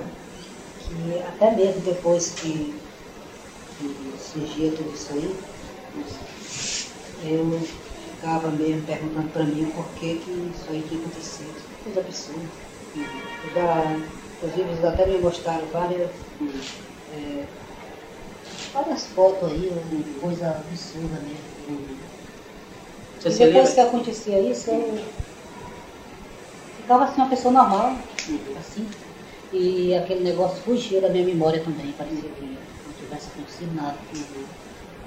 É quando você, viu as, quando você viu as fotos, você se lembrava? O que, que você sentiu quando você ah, viu as fotos? Até, até mesmo que no, no começo, é, eu não estava me lembrando de nada. Porque quando eles começaram a é, mexer no caso, eu não lembrava de nada, porque eu, eu dei até autorização, eu assinei aqui para eles poderem fazer uma vistoria na minha casa, né? Porque se eu soubesse de alguma coisa, que veja bem, eu eu não teria dado autorização para eles de fazer a revisão lá em casa. Não, eu assinei e pode ir, tem direito de fazer, pode ir. Eles foram fazer a revisão lá. E aí acharam ah, aquilo lá, é uma coisa que até hoje eu nunca consegui entender direito como é que o negócio daquele podia estar lá dentro de casa. Você não se lembra? Não lembro. Não é isso que eu estou lhe dizendo. Se eu lembrasse, eu não tinha assinado autorização para eles ir revistar. Uhum. E aí, depois que aí, aquele, aconteceu, aquele lá dentro de casa, aí aquele negócio foi clareando. Não é nem tanto dizer que eles estavam me, me, me torturando, me ameaçando, não. Isso aí nunca aconteceu isso comigo. Eu estou sendo tratado conforme a lei, né? E outra. É, Aí eu falei para eles que o que dependesse de mim, eu não ia dificultar em nada, eu ia ajudar. O que dependesse de mim, aí o que eu ia lembrando, eu ia, eu ia falando. Como se percebe, aqui Chagas afirma que não se lembra e que tinha uma voz que ele ouvia que o mandava fazer tudo. E depois que essa voz ia embora, ele ficava normal. Só que, à medida que a conversa avança, Chagas parece que começa a ir lembrando aos poucos. Eu ficava com a cabeça, não conhecia as vítimas, eu nunca, cheguei, nunca cheguei para vítima nenhuma para me poder ficar seduzindo.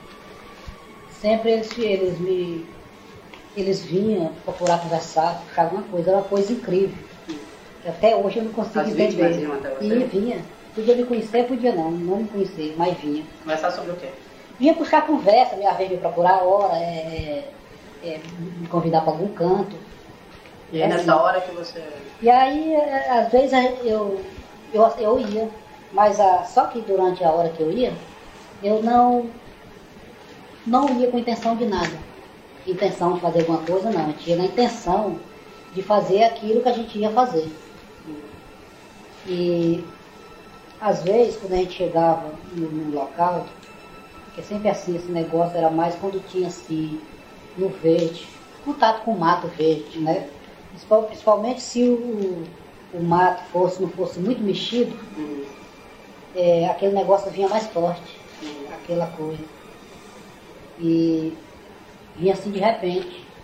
Era assim, de uma hora para outra, eu mudava o pensamento. Era isso. E por que, que você cortava o pênis das crianças? Sou eu, não sei. Eu não sei lhe dizer porquê. Eu só sei lhe dizer porque é, sempre só acontecia essas coisas no lugar onde tinha assim pé de tucum. Tucum? Tucunzeiro, você sabe o que é, não? é? É tipo assim uma paia que é cheia de espinho. Cheia de espinho. Sempre é mais onde, onde tinha essas coisas. E lá mesmo ficava. Era feito e lá mesmo ficava. Era cavado um buraco, uma vala assim, tipo assim, uma vala cruzada. E lá mesmo era botado. E quando não era botado na, na- lá no pé do tucunzeiro, é, no meu sentido, aquilo era para jogar na água. Por quê? Porque às vezes, é, no meu sentido, dava que era para me jogar na água. E toda vez que eu jogava na água, que eu chegava na, na, na beira da praia, a maré estava vazando. Toda vez que eu fui, que eu chegava na beira da praia, a maré estava vazando. E- Tu achava isso sujo? não, é porque até eu, da vez que eu chegava na beira da praia, eu ia assim como, tipo assim, obrigado, uma coisa assim me levando. Porque depois que eu me via livre daquilo, aí eu, ficava assim, normal, com qualquer outra pessoa. Às vezes eu ficava perguntando o que era que eu tinha ido fazer na praia. E eu ficava assim, sei lá. Deixa eu só deixar uma coisa quase uma vez clara, desculpe repetir. Quem convidava eram as vítimas. Era. O senhor nunca convidou. Nunca convidei. Parecia que aqueles meninos que encostavam perto de mim, parecia que aqueles meninos ali eram o- os escolhidos. E eu tinha uma lista. Lista? Como é que era essa lista? Eu tinha uma lista, era um. Tipo assim, uma folha de papel. Só que nessa folha de papel existia vários números, vários nomes nessa folha. E, E eu não, eu não sabia, eu só sei dizer que tinha vários nomes, você tá entendendo? E às vezes toda vítima, toda pessoa que era vítima, eu caçava na lista, tava. Agora eu não tenho assim a lembrança de, de eu escrever essa lista. Não sei se era na hora daquela confusão na minha cabeça. Eu só sei dizer que tinha uma lista. E essa lista, na, na, na véspera de, de acontecer tudo isso aí, essa revelação, essa lista desapareceu. Ela desapareceu. Subiu, o pessoal já me perguntaram se eu botei algum canto, se eu, eu acho que essa lista foi jogada na água, alguma coisa. Mas tinha. Isso aqui é importante.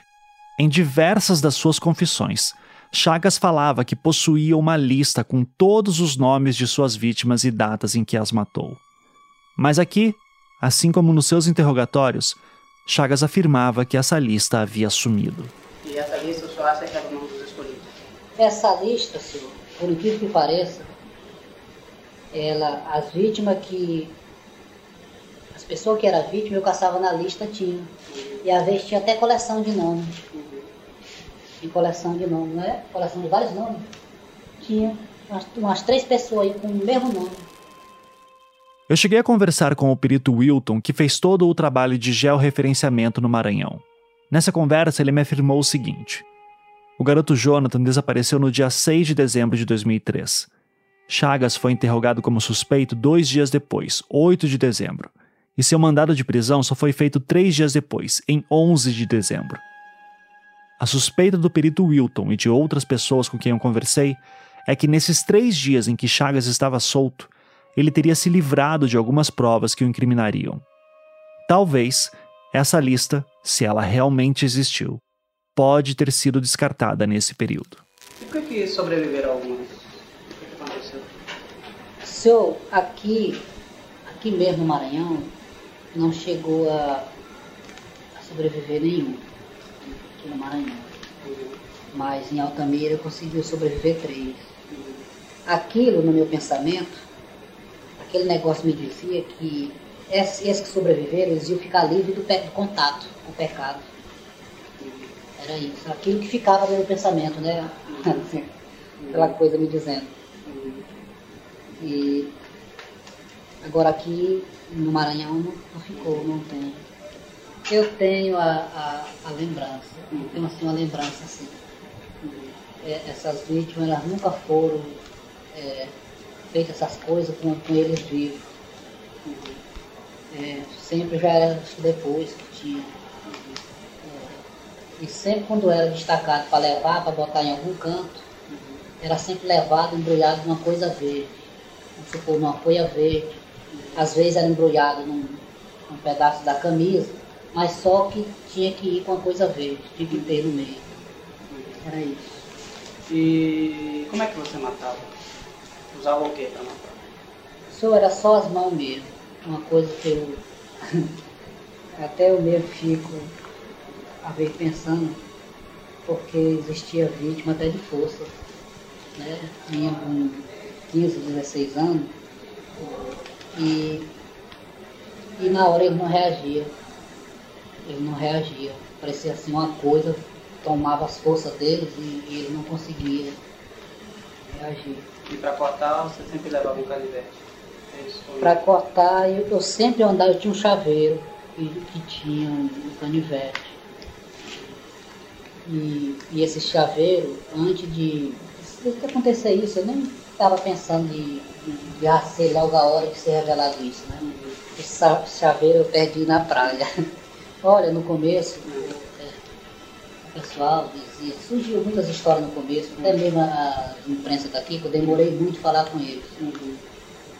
Só porque eles ficavam divulgando coisa que. O que, o que, que divulgaram? Coisa que não era verdade. Dizia que eu comia gente, fazia churrasco de gente, que eu era um canibal, que eu era um psicopata, eu era. Esse monte de conversa. Você nunca fez isso? Nunca aconteceu. Eu digo, gente, eu não sei a resposta. Mas uma coisa me diz que quando essa resposta vir, vai ser totalmente diferente do que vocês estão dizendo. E quando a resposta veio? Quando é que você. Quando essa, essa resposta veio, eu estava em, em Altamira. Eu estava em Altamira, porque tudo lá foi que começou, né? Então, lá também abriu um pouco a, a minha memória lá. Que lá foi que eu lembrei dessas coisas que eu estou falando para você aqui.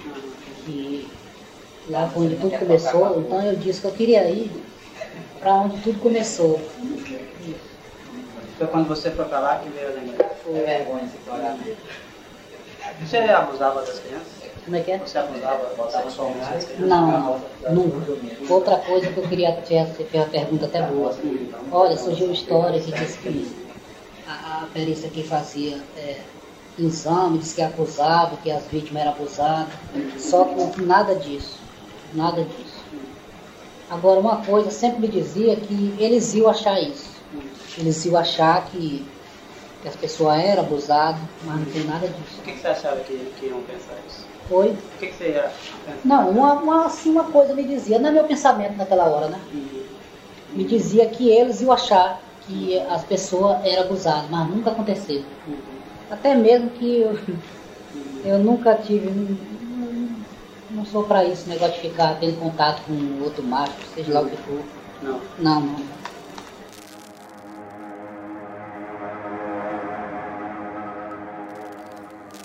Quando é que começou esse. Você se lembra assim, quando, quando começou? Você, a primeira vítima já foi logo quando começou esse, essa vontade ou não? Ou você segurou isso? A primeira vítima foi em Altamira. Em Altamira. Começou essa confusão na minha cabeça. Foi em 89. Foi nesse período que começou a confusão? Foi. Até então nunca. Nunca, sempre era uma pessoa normal, qualquer outra pessoa. Foi em 89, primeira vítima. Que na hora do, do acontecimento lá, uma coisa me dizia que não era para para matar, né? Que era para ficar vivo. Esse foi o primeiro. E esse também, ele é, parece que teve só um, só um sinal nele. Só um. Foi isso. Você tem religião? Você acredita em Deus? Como é que é? Você tem religião? Acredita em Deus? Sou. Eu sempre fui católico, mas eu nunca critiquei a religião de ninguém. Sempre acreditei em Deus. Eu sei que existe um Criador. Tá e só Deus sabe é, por que, que isso aconteceu comigo. Porque Ele sabe que eu não era uma pessoa que não tinha maldade com ninguém. Nunca. Eu nunca pisei na delegacia nem para dar parte de ninguém. Essa idade que eu tenho, 39 anos. Isso. Você se arrepende hoje? Tem algum tipo de arrependimento? Sou muito, muito. Eu sou muito arrependido porque eu sou um cara novo ainda e que tinha muita coisa pela frente. Sobre as vítimas assim, o que você pensa hoje? Sobre as vítimas? Sou eu. Para dizer a verdade, eu, no meu sentido, essas vítimas estavam em um bom lugar. O que dá no meu sentido naquela hora. Que eles estavam em bom lugar, e, mas eu, depois que, que eu nunca mais tive perturbação, certo tempo para cá, que eu acho que isso aí, até mesmo eu já fiquei com muita pena dessas vítimas, que, que essas pessoas que foi vítima disso, das, das famílias, né? Mas só que às vezes o povo não entende. Povo às vezes eles querem fazer, é, vencer, fazer o mal, eles querem é, vencer o mal com o mesmo mal. Mas só que o mal a gente não se vence com o mesmo mal, a gente se vence o mal com o bem. Ouvindo essa fita, eu fico me lembrando do que o Dr. Cefarim falou sobre as sessões que fez com Chagas, de como era difícil conversar com ele, de como era difícil entender o seu raciocínio. Chagas divaga diversas vezes. Começa respondendo uma pergunta, entra num outro assunto e quer terminar todo o raciocínio desse novo assunto. É cansativo. Toda hora é preciso ficar puxando o assunto de novo. E as novas informações que ele passa parecem ser interessantes, mas daí ele vai avançando e a história só vai ficando confusa. Como nesse trecho em que ele começa falando que tinha uma lista de todas as suas vítimas e termina falando de um sonho que teve com Jesus Cristo. Hoje aí preso, pensando um pouco, você acha que se você não tivesse sido pego, você ia continuar matando? Não, senhor, não. Eu acho que até mesmo isso aí tinha vezes que acontecia pausa até de um ano. Por quê? Eu não sei, porque é, às vezes isso aí tudo é, é era talvez assim um aviso de, de, de, sair tudo separado, né? Porque até vez tinha pausa de um ano, tinha ano que não tinha, tinha ano que não tinha. Até mesmo isso aí podia ser um. Estava chegando perto de não acontecer mais isso, de ser revelada alguma coisa. Eu só sei lhe dizer que, que não, é, que isso tudo, igual a mulher fez a pergunta, se eu tinha é, a relação de quantos eu iria é, fazer isso que aconteceu. Eu não tinha o, isso aí aconteceu. Mas você, tinha, mas você disse que você tinha uma lista. Tinha uma lista, mas só do mas nome, ela... mas não sabia do que, do que de, de, tudo que poderia acontecer, tudo isso. Eu não sabia, não. A única coisa que, na hora da, daquela perturbação que eu, que eu tinha no meu pensamento naquela hora, é que quando fosse, para não acontecer mais, era que ia ser tudo revelado. O povo ia ficar sabendo. E que o povo ficar sabendo de tudo. É, vou dizer logo de modo geral, né? Talvez o mundo, né? Porque hoje em dia está uma coisa muito mudada. O povo está tudo, é, como é que se diz? É, rebelde, aquela revolução do povo. Então, sempre é, essas coisas assim, para poder chamar a atenção do povo, o povo poder procurar o caminho certo. Qual seria o caminho certo? O caminho certo é o caminho da paz, né? O caminho da paz. É por isso que às vezes uma coisa me diz que do jeito que eu tô nessa, numa jogada dessa, da mesma forma eu vou sair. Porque às vezes eu fico procurando para mim mesmo, mas rapaz, eu, rapaz, eu nunca pensei num dia da minha vida eu estar numa situação dessa. É, passando medo. Uma situação dessa que eu estou passando, assim. Você tem medo? Sou eu que eu tenho. Medo de quê? Eu, a minha mulher disse assim, você tem medo de morrer, Charles? Me fizeram essa pergunta ali. Eu, eu tenho. Todo sobrevivente, toda pessoa vivente, ele tem medo de morrer sim. E essa pessoa que não tem, né? é. Mas você estava falando de uma coisa para a humanidade. Você acha que o que se descobriu, o que você fez, no fundo, seria algum tipo de missão? So, eu acho que uma coisa que veio no meu pensamento, que isso aí era tipo assim uma missão que eu tinha que fazer. Mas aí na mesma hora eu fiquei caçando uma missão desse jeito. Eu ia fazer uma missão, mas uma missão diferente, não uma missão desse jeito. Só que essa missão veio para chamar a atenção do povo.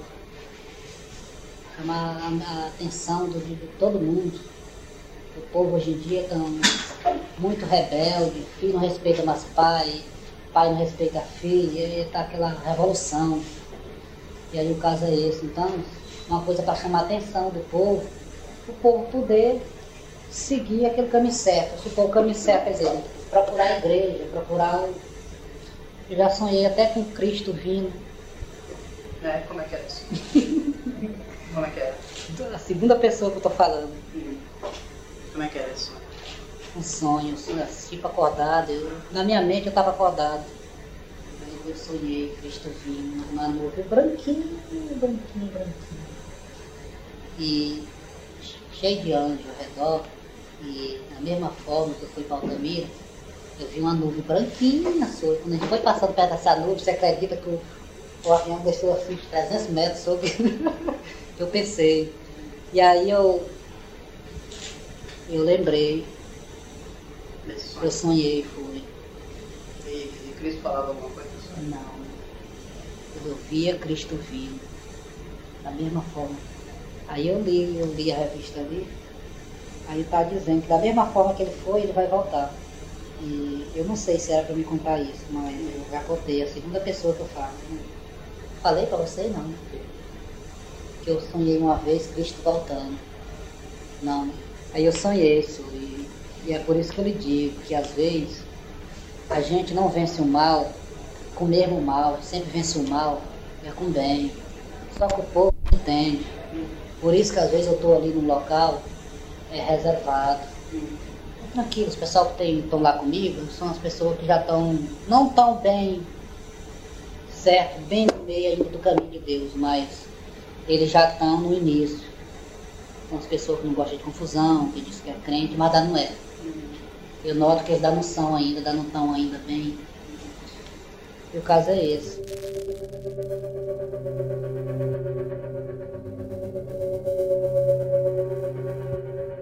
Após a entrevista com Chagas, a matéria da Carta Capital continua ainda com mais quatro páginas, nas quais o jornalista Sérgio Lírio conversou com várias pessoas envolvidas nos casos de Altamira e do Maranhão. Entre elas estavam o Dr. Césio, o delegado Diniz e a dona Rosa Pessoa, mãe de Jaenes, o garoto assassinado em outubro de 92. Dona Rosa também era líder do Comitê em Defesa da Vida das Crianças Altamirenses. A curta entrevista com Dona Rosa é muito importante para se entender esse contexto todo. Então eu vou lê-la na íntegra. Abre aspas. O Francisco é mais uma farsa. Rosa Pessoa, que perdeu um filho, rejeita a culpa do maníaco. Para nós, o Chagas, que não existia até a condenação dos acusados, é mais um deles. Eles os entregaram para que ele assuma tudo e venha dizer que os outros são inocentes. Não acreditamos que o Chagas tenha feito tudo sozinho. Não tem como. Os casos aqui têm indícios muito fortes da presença de outros acusados. As investigações, as testemunhas apontam para a participação dos que estão presos. Ele não tinha carro. Ele não é médico.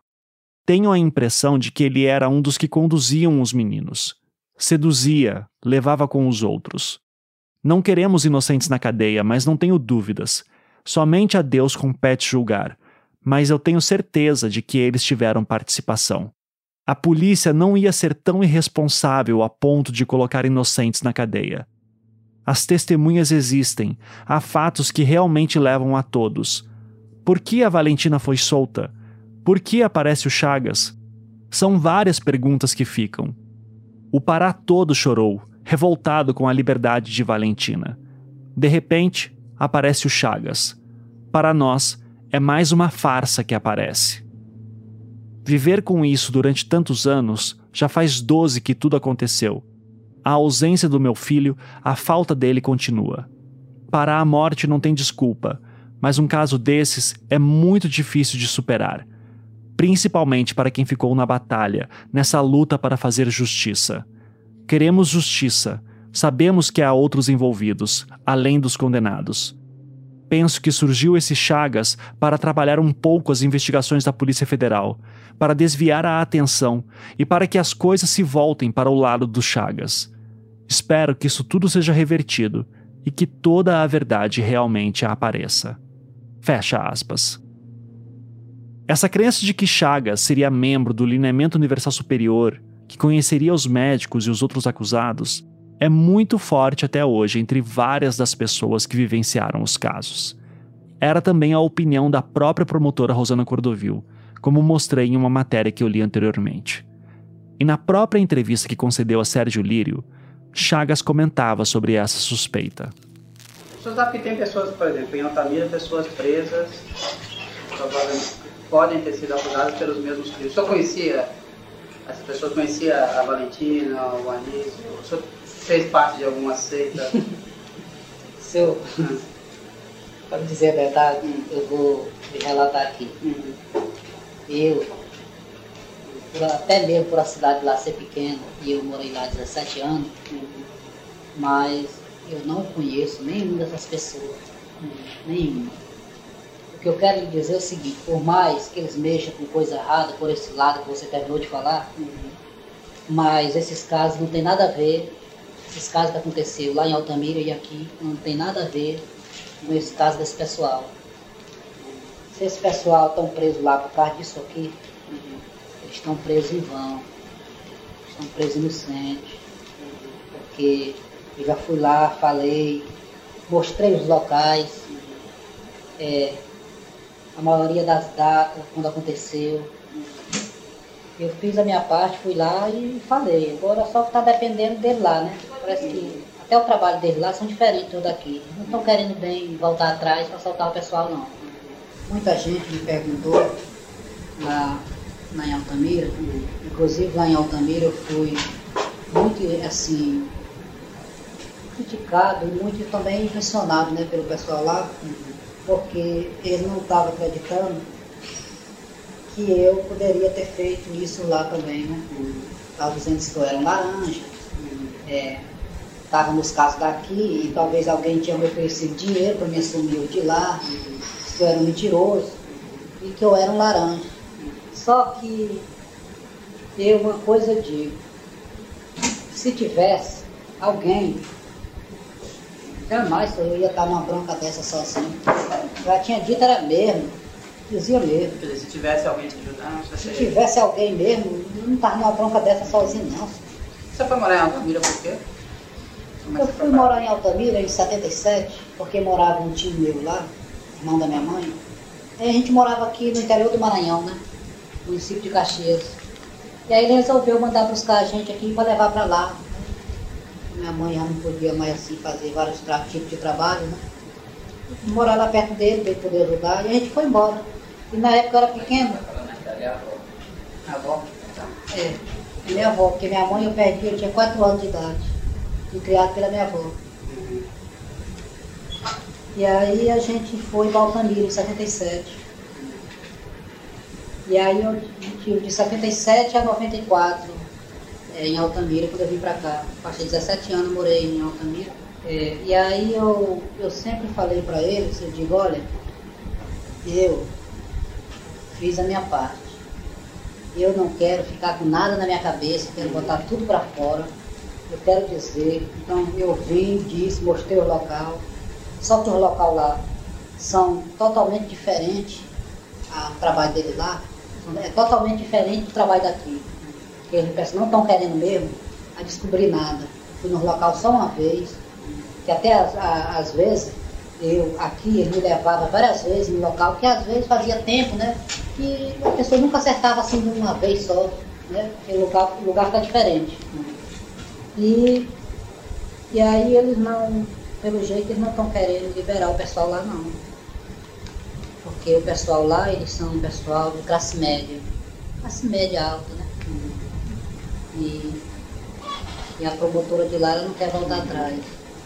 Aí nesse... Mas eu fui, né? Fiz minha parte, mostrei, agora depende deles lá. Em vários interrogatórios que respondeu, tanto para a Polícia Civil quanto para a Federal, Chagas era questionado se conhecia algum dos acusados. Os policiais também tentavam verificar qualquer vínculo possível que existisse entre eles. O mesmo foi feito nos depoimentos que Chagas prestou em juízo no estado do Maranhão nada jamais foi encontrado. A cada novo passo das investigações, tanto no Pará quanto no Maranhão, a conclusão parecia ser apenas uma. Chagas agia sozinho, e seus ataques às crianças eram derivados de algum tipo de delírio que ele tinha. Algo apenas dele. Mas as pessoas em Altamira ouviram por anos o contrário: que os casos só poderiam ser feitos por um grupo de pessoas que havia relatos de meninos que quase foram sequestrados por vários homens usando carros. E, principalmente, que os cortes nas vítimas seriam cirúrgicos. Algo que, eu já falei tantas vezes aqui, não possui qualquer sustentação nas provas existentes nos autos. Mas essa é uma verdade incontestável para as famílias das vítimas, como ficou claro para mim na minha conversa com a dona Maria Carolina, mãe do garoto Maurício desaparecido em dezembro de 92. Aqui, ela menciona o delegado Neivaldo Costa, que foi o delegado da Polícia Civil do Pará, que realizou algumas investigações sobre o Chagas em Altamira no ano de 2004.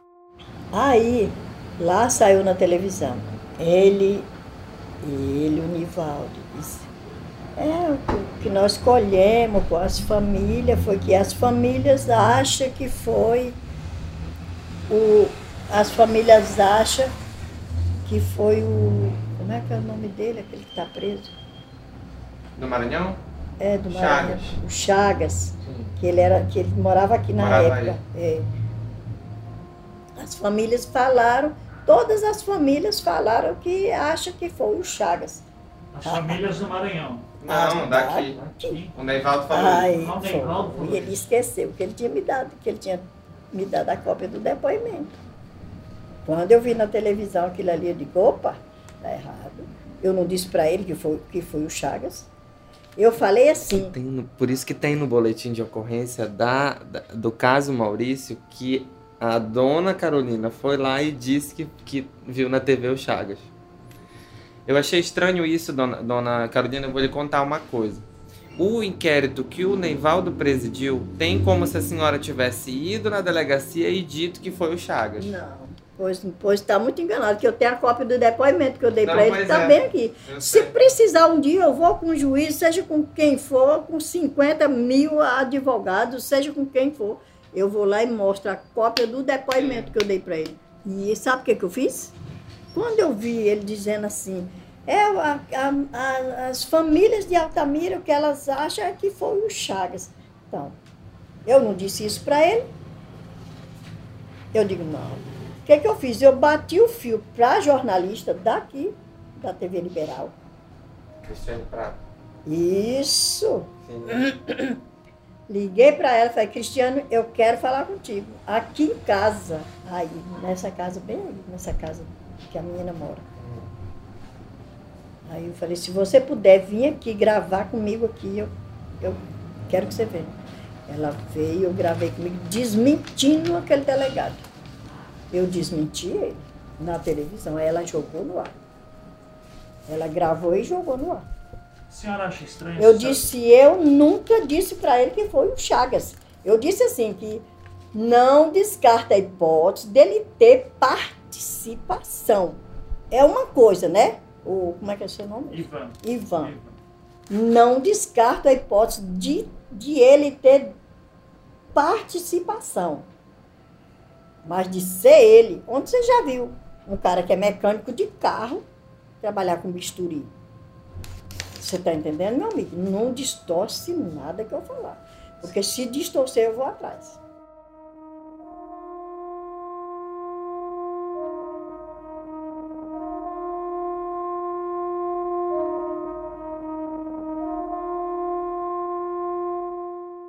No próximo episódio, as dúvidas em torno de Chagas em Altamira só aumentam.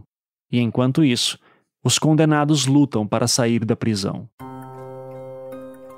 Aqui, no Projeto Humanos, Altamira.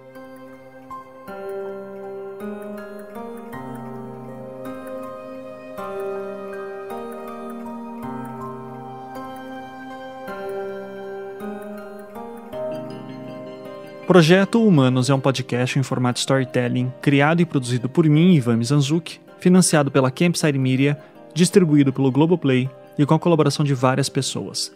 Aqui vão os nomes de algumas delas. Roteiro e pesquisa por Tainá Muringer e Isabela Cabral. Colaboração especial de Ludmila Naves. Verificação de informações, Isabela Cabral. Bia Guimarães, do Laboratório 37, é a nossa maga na edição de som. Trilha sonora composta por Felipe Aires. Marina Sequinel é responsável pelas decupagens, transcrições e produção da enciclopédia sobre o caso. Maria Cecília Zarpelon, Sofia Magagnin e Matheus Stogmiller também ajudaram com decupagens e transcrições. Agradecimentos especiais aos pesquisadores Rubens Pena Júnior, Paula Mendes Lacerda, Kátia Mello, Catiane Silva, Leonardo Barros e Antônio Umbuzeiro. E falando em pesquisa, Isabela Mota foi a responsável por varrer os acervos do Brasil inteiro atrás de matérias de imprensa da época e depois organizar e catalogar tudo com perfeição. Ela contou com a assistência de Karina Paz, na pesquisa local em Belém, e também com a ajuda de Socorro Bahia, da Coordenadoria da Biblioteca Pública Arthur Viana. O advogado Igor Gomes Rocha e a equipe dos escritórios Mendes e Lacerda Advogados e Vilela e Gomes Rocha, de São Luís do Maranhão, nos auxiliaram na obtenção de arquivos. A professora e pesquisadora Elisa Cruz, que também é defensora pública, foi a responsável por catalogar os autos do processo e nos ajudar a navegar por eles com tranquilidade. A arte da temporada foi produzida por Saulo Milete. Larissa Bontempo e Leandro Durazo foram responsáveis por traduções de materiais. Cecília Flash é a jornalista que dá voz às matérias impressas da época. Daniele Casagrande ainda está resolvendo inúmeros pepinos no site projetohumanos.com.br, que eu recomendo que você visite para ter acesso a mais informações. Até a próxima!